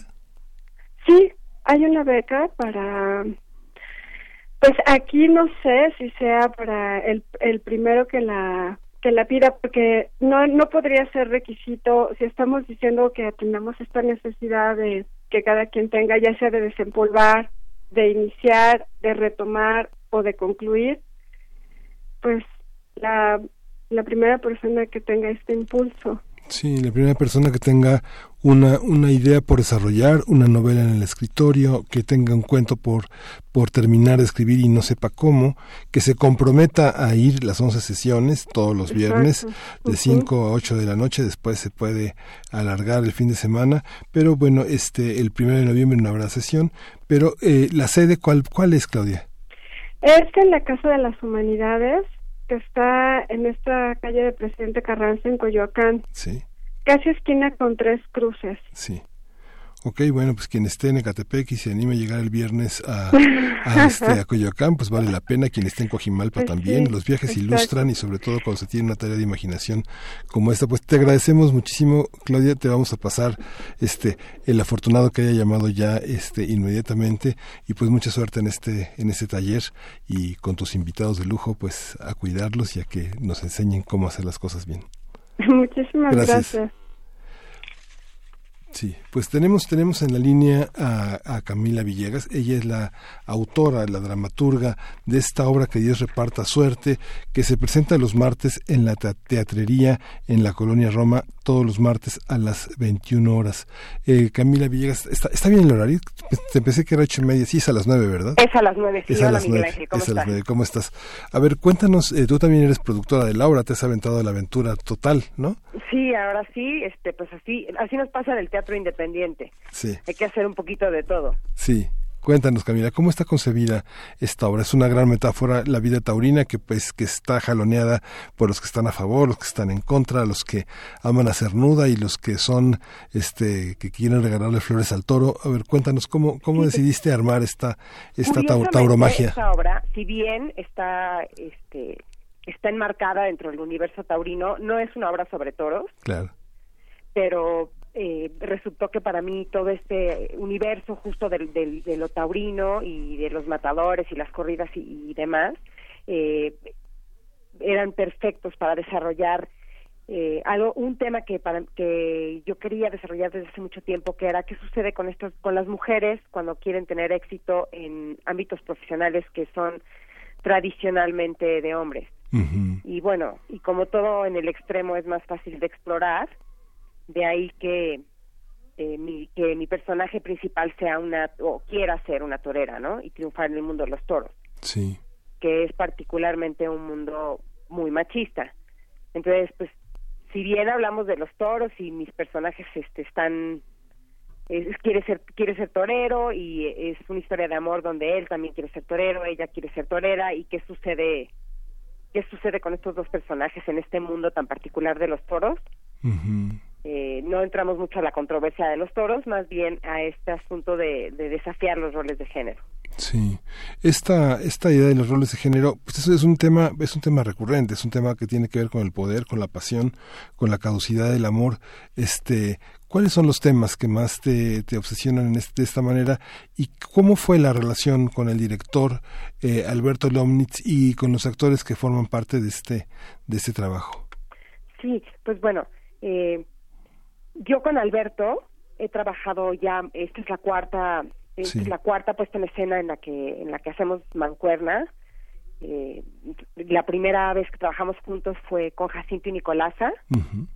después escribimos eh, a cuatro manos un texto que de niños, Lluvia de Alegrías, eh, y ya ha dirigido otra obra más mía que es La Ciénaga Las Garzas. Y bueno, pues ahorita estamos otra vez en esta aventura de de retomar nuestro trabajo, nuestra colaboración con Que Dios reparta suerte, que tiene un poco el espíritu de Jacinto y Nicolasa, ¿no? Es, es una obra que, que no, no tiene una gran producción, que no tiene elementos escenográficos, eh, tiene los mínimos, pero en la que se cuenta una historia, ¿no? Y más bien se, se profundiza en la creación de los personajes.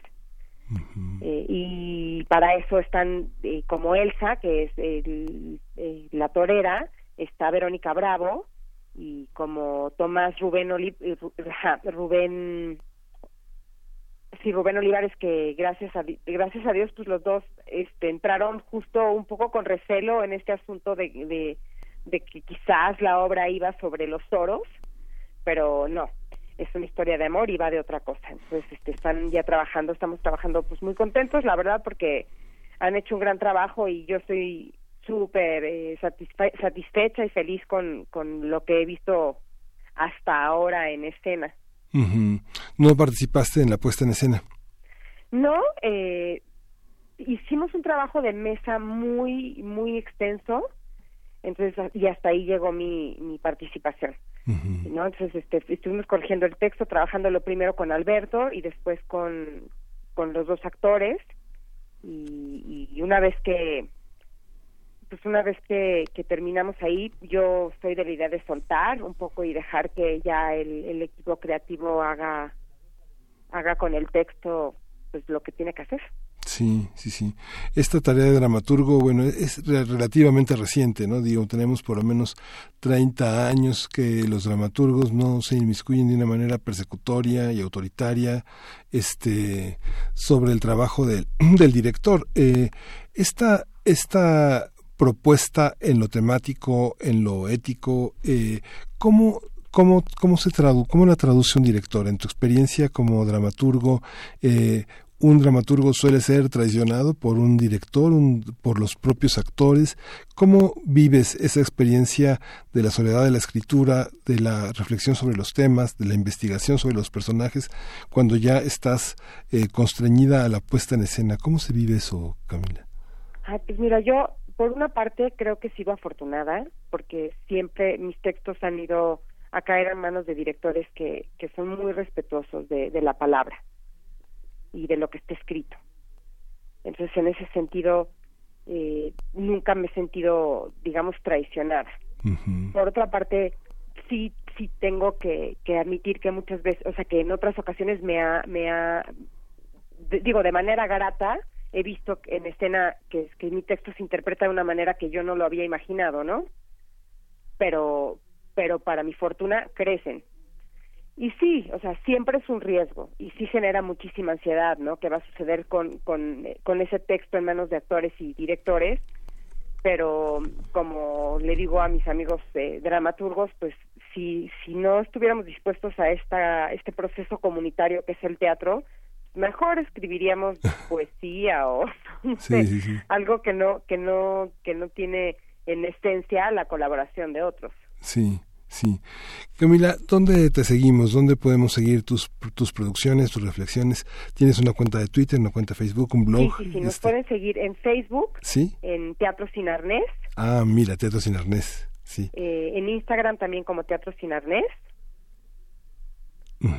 En Facebook también tenemos otra cuenta en la que ponemos cosas de mucho teatro. Sí y ahí estamos. Sí. Y en Twitter me pueden seguir, yo a, mí, eh, mi cuenta es Camila Va MX. Ah, ok. Este, ¿La idea de Teatro Sin Arnés es, tu idea, es tuya?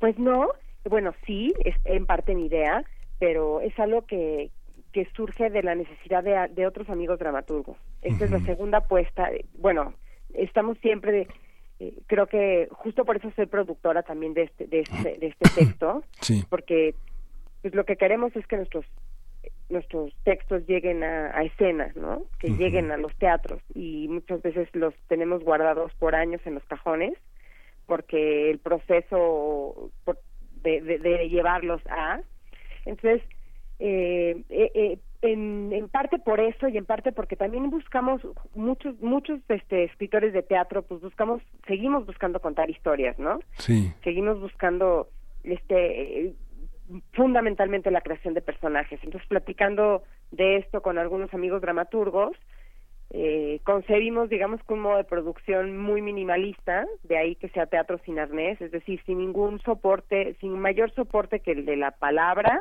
la creación del personaje y la actuación. Sí, están en la teatrería y generosamente nos han ofrecido tres pases eh, dobles para la función del martes 17 de septiembre. Así es, por ahí los esperamos. Sí, muchas gracias Camila, te mando un abrazo y mucha suerte, mucha mierda. Miguel Ángel, muchas gracias. gracias. Pues seguimos aquí en Prisma RU, ahora tenemos este un espacio para la poesía. Relatamos al mundo. Relatamos al mundo. Porque tu opinión es importante, síguenos en nuestras redes sociales, en Facebook como Prisma RU y en Twitter como arroba PrismaRU. Queremos escuchar tu voz. Nuestro teléfono en cabina es 55 36 43 39. Tu opinión es muy importante. Escríbenos al correo electrónico prisma.radiounam@gmail.com. Pues ya estamos eh, aquí de regreso con los con los poetas errantes. Yo como estoy supliendo a Yanira, no sé si eran errantes por las erratas o errantes por los caminos. ¿Cómo, cómo, cómo son bienvenidos este Vania Vélez y Pablo Castro? Muchas gracias, Miguel Ángel. Y mira, qué bueno que nos preguntas eso, porque justo hoy venimos a hacer algo un poco distinto. Aparte de presentar nuestra cápsula, venimos a platicar un poco qué es Poetas Errantes, ¿no? Entonces, contestando a tu pregunta, Poetas Errantes es por todos los caminos que recorremos. ¿Por qué? Porque vamos entregando nuestra voz al mundo. Y al mundo nos referimos a las personas de un parque, a las personas de un mercado, a las personas de un hospital. Entonces, bueno, Poetas Errantes es un servicio social, antes que nada. Pero ese es solo el pretexto para todo lo que hacemos, porque nosotros nos enfocamos en cuatro ejes.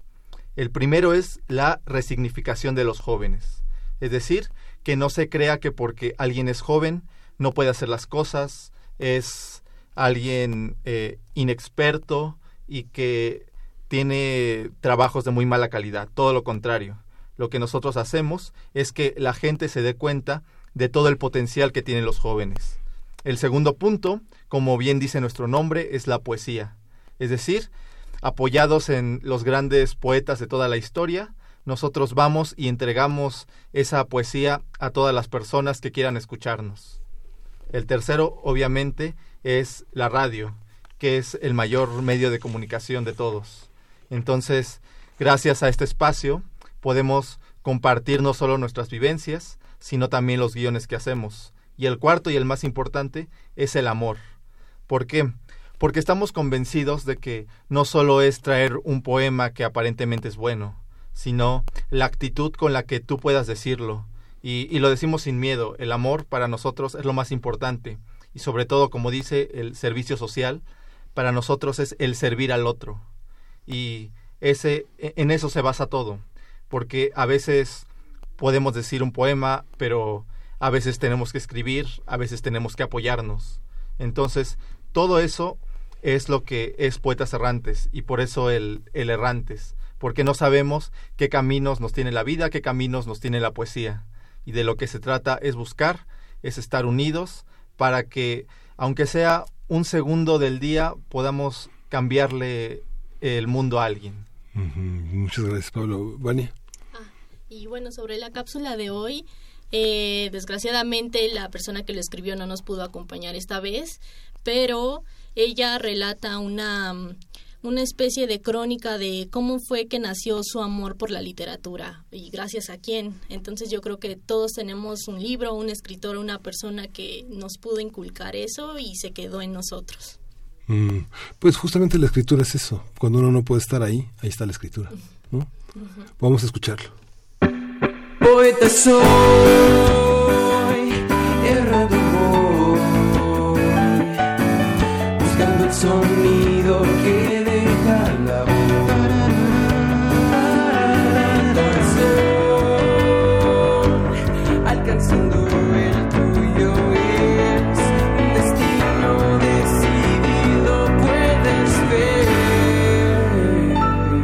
Errantes.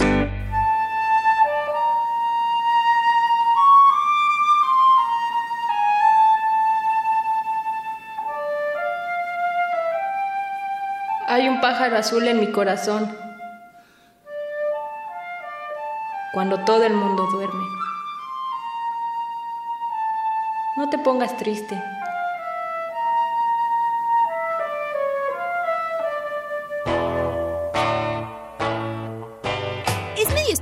Dejar que un adolescente decida lo que quiere estudiar a los 17. Pues algunas personas sí saben lo que quieren. Y aunque no sepan, está chido. De los errores se aprende. A ver, Giro, ¿tú sí sabías lo que querías estudiar? Más o menos. Primero quise comunicación, pero me dijeron que me iban a matar. Perdiste tu oportunidad. Ahora no te van a matar, te vas a matar. Así es, la literatura tocó mi puerta. ¿Quién diría que un viejo indecente me ayudaría a decidir mi carrera? Ah, caray.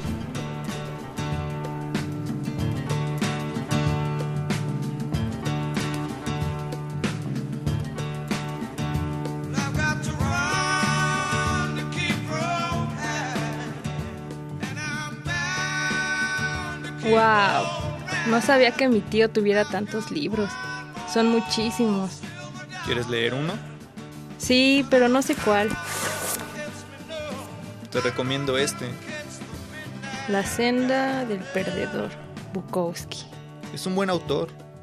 Cuando lo termines me dices qué te pareció.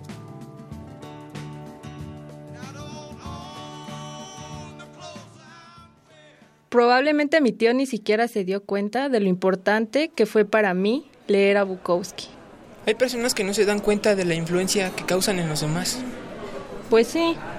¿Recuerdan cuando un maestro dijo que nosotros nos dábamos el lujo de estudiar literatura? Sí, casi nos dijo pequeños burgueses. Yo ya sé que me moriré de hambre. ¿Y qué?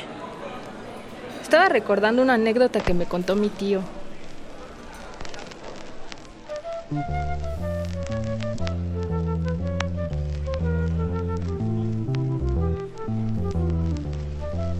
¿Qué haces?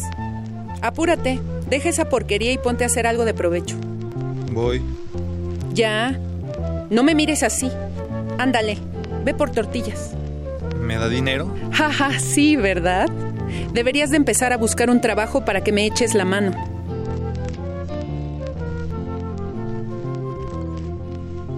Hay un pájaro azul en mi corazón que quiere salir. Pero soy duro con él. Le digo, quédate ahí dentro. No voy a permitir que nadie te vea.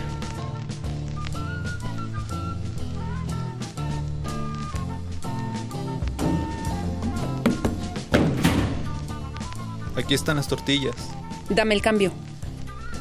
De nada. Oiga, ¿y mi libro? ¿No lo vio? Ah, sí. Lo tiré a la basura. Hay un pájaro azul en mi corazón que quiere salir, pero soy demasiado listo. Solo le dejo salir a veces por la noche, cuando todo el mundo duerme. Le digo, ya sé que estás ahí, no te pongas triste. Qué mala onda. Yo hubiera tirado las tortillas. Tal vez tenemos padres comprensivos que nos dejaron estudiar lo que queríamos. Oye, yo tengo una pregunta. ¿Por qué le dices viejo indecente a tu tío? Le decía Bukowski. Ah.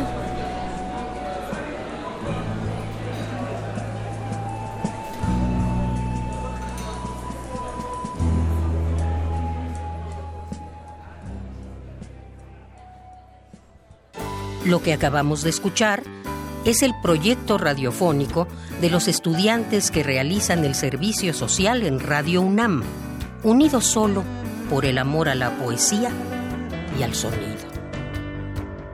Radio UNAM, experiencia sonora. Gracias, pues es un privilegio conversar con ustedes, siempre aprende uno mucho de personas como ustedes que acaban de dejar hace unos meses la facultad y que están empeñados en otras tareas, en una tan valiosa como el servicio social. Les agradezco mucho que estén. Una, reflexión final, una despedida, este, Vania Vélez, Pablo Castro. Muchas gracias, Miguel Ángel. Pues nada, que aquí eh, a todos nuestros radioescuchas, cada semana, ya saben, aquí estará Poetas Errantes y de paso mandarle un saludo a Marta Romo, la productora que es la que hace posible todo esto y a todos nuestros otros compañeros poetas que en esta ocasión nosotros venimos a representar, pero que todos hacemos el trabajo para que esté puntual cada martes. Sí, en la universidad es fundamental la comunidad, Vania. Y muchas gracias y no dejen que les tiren los libros, ustedes cómprense otros. Muchas gracias, Vania. Pues nos despedimos. Muchas gracias. Gracias. Colaboradores RU. Literatura. Alejandro Toledo, ¿cómo estás? Bien, muy bien, Miguel Ángel, ¿cómo te va? Pues muy bien, qué bueno escucharte, me emociona mucho escucharte y siempre con tus pasiones enormes de gran lector, Fernando del Paso, y ahora un, un descubrimiento muy importante en este en esa conmemoración del, de, la, de la guerra cristera, el fin de la guerra cristera con Rescoldos. Con Rescoldo, Sí, Rescoldo, Rescoldo, Rescoldos es de sí. nuestra amiga que ya no está, Esther Seligson. Sí, mira, este, pues un poco era, digo, la idea de hablar hoy de, del tema cristero era un poco celebrar este, para mí, descubrimiento de Rescoldo, de Antonio Estrada, porque he estado trabajando sobre José Trigo, y este y ahí con la guía de Jan Meyer en- encontré esto que se conoce como la como la novela cristera ubicada entre la novela de la revolución y la novela de, del 68 y, y que tiene más de 10 títulos algunos de ellos muy interesantes y en el que destaca este que le que recomendaba mucho Juan Rulfo que es Rescoldo de Antonio Estrada, y lo que me gustó, bueno, yo no tenía pocas referencias, y, y algo que me gustó es que uno puede ir a la librería y comprarse el ejemplar de, de Jus, Sí. todavía en, en circulación. Curiosamente, bueno, Jus era una, así una editorial católica, y este, y un poco era, eh, tenía cierta lógica que, que Antonio Estrada se la propusiera al señor Abascal, que era el, el editor, solo que a este no le gustaban así algunas palabras que venían ahí. Entonces, por ejemplo, cam- cambió en su edición la palabra cabrón, la cambió por carbón, y, él, y, y luego prefirió Hijos de la Tiznada en lugar de, de, la, de la forma usual, ¿no? Pero es una novela realmente eh, bien escrita, deslumbrante, eh, ambientada en un, en un espacio de, de fuga. Este Antonio Estrada era fue hijo de Florencio Estrada, que fue un, un líder eh, cristero que murió en la, allí en las serranías de, de Durango. Entonces este es, es rescoldo porque es lo que queda cuando, cuando se apaga una fogata, lo que queda entre las cenizas son rescoldos. Son pequeños este, pedazos ardientes que pueden servir para este, para alimentar nuevas nuevas fogatas o nuevos nuevos fuegos, ¿no? Lo que cuenta eh, José Trigo en Del Paso es como la primera etapa del, del movimiento cristero, la de la conocida que termina en 1929. Después hacia el 34 hay un hay un nuevo brote de- debido a que los los campesinos que se comprometieron con los con la iglesia, con los curas y con la con la gente poderosa eh, católica los abandona. Entonces ellos se quedan peleando contra el ejército. Entonces e- ese es el rescoldo del que habla Antonio Estrada en esta novela, ¿no? Son sus recuerdos de infancia. Él tendría entre entre siete y nueve años cuando ocurren estos hechos y acompaña a su padre. Bueno, Florencio Estrada va con toda la familia en su en su vida y este como un poco sabiendo que, el- final no iba a ser este positivo, ¿no? Ca- Casi era un eh, un ir seguro a la muerte, pero en sus en sus ranchos no tenían mucho que hacer. El ejército llegaba y se los quemaba o los, o y asesinaba a los campesinos que se habían alzado en el, desde el 29. Entonces ellos estaban ya abandonados por por la iglesia y perseguidos por el Estado, por el gobierno, ¿no? Ahora sí que a la a la buena de Dios, ¿no?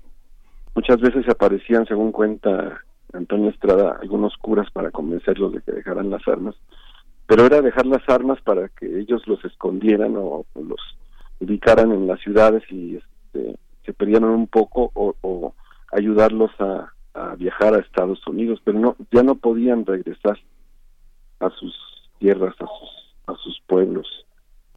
Dice, hay una imagen que me gusta mucho de, de aquí de Rescoldo, dice que los cristeros eh, solo eran lobos marcados con una cruz en la enanca, dice.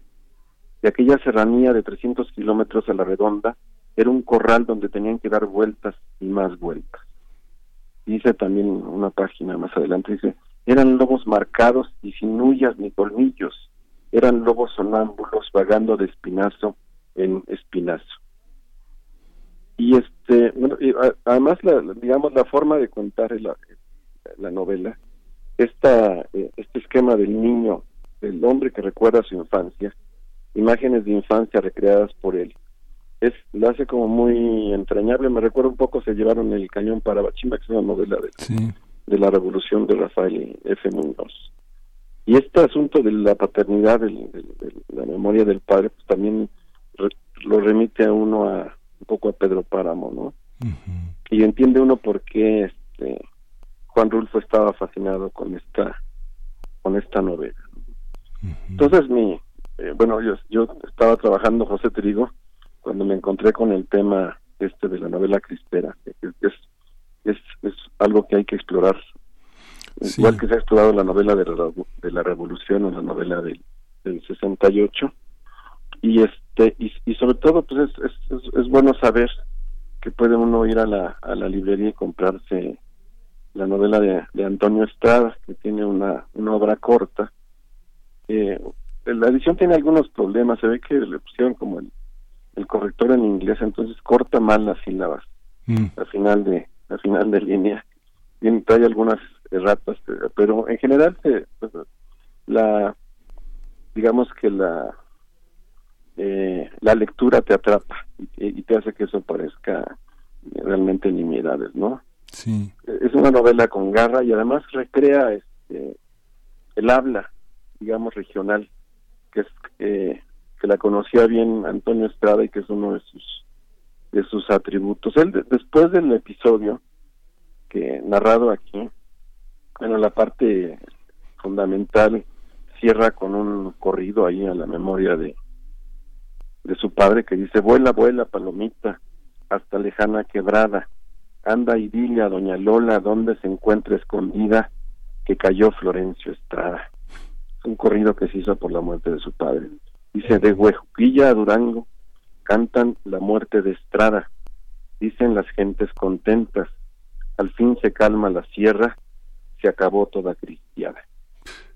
Bueno, después de este, de este pasaje, él es llevado a un asilo que estaba en, en Miscuac, también yo no sabía su historia, que se llamaba Asilo de la Divina Infantita, y que era un asilo espe- especial, específico para huérfanos cristeros.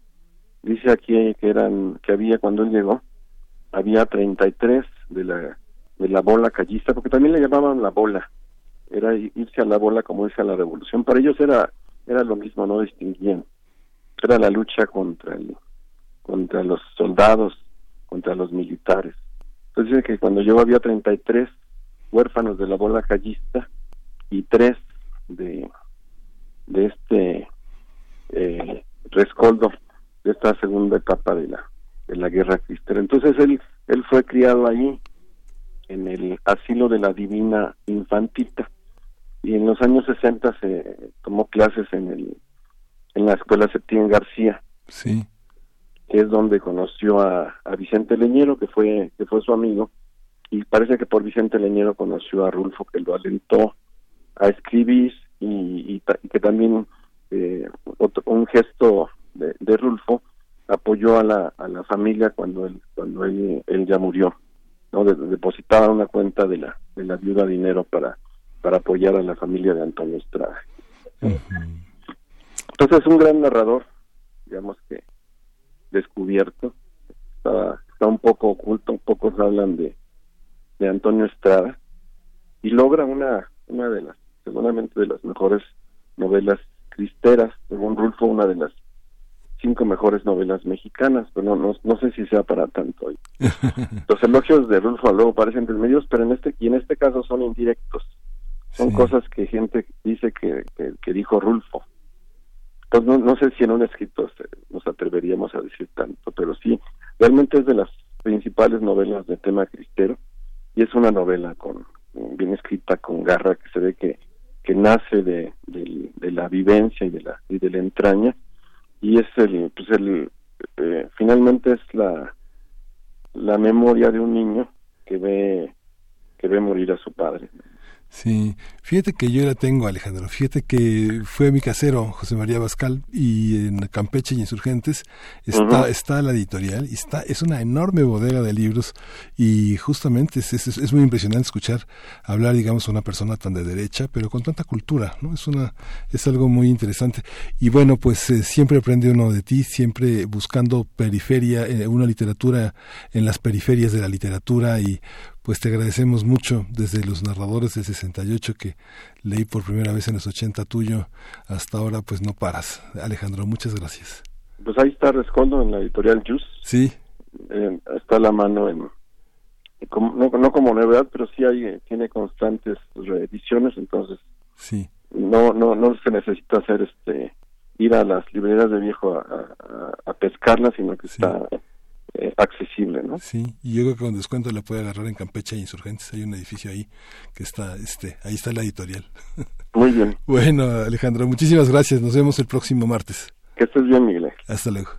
Pues ya nos despedimos de Prisma RU. Eh, soy Miguel Ángel Quemain. Estoy eh, supliendo a Deyanira Morán, que regresará el próximo lunes, pues con renovadas eh, energías, reloaded, se dice, ¿no? Este, nos vemos mañana.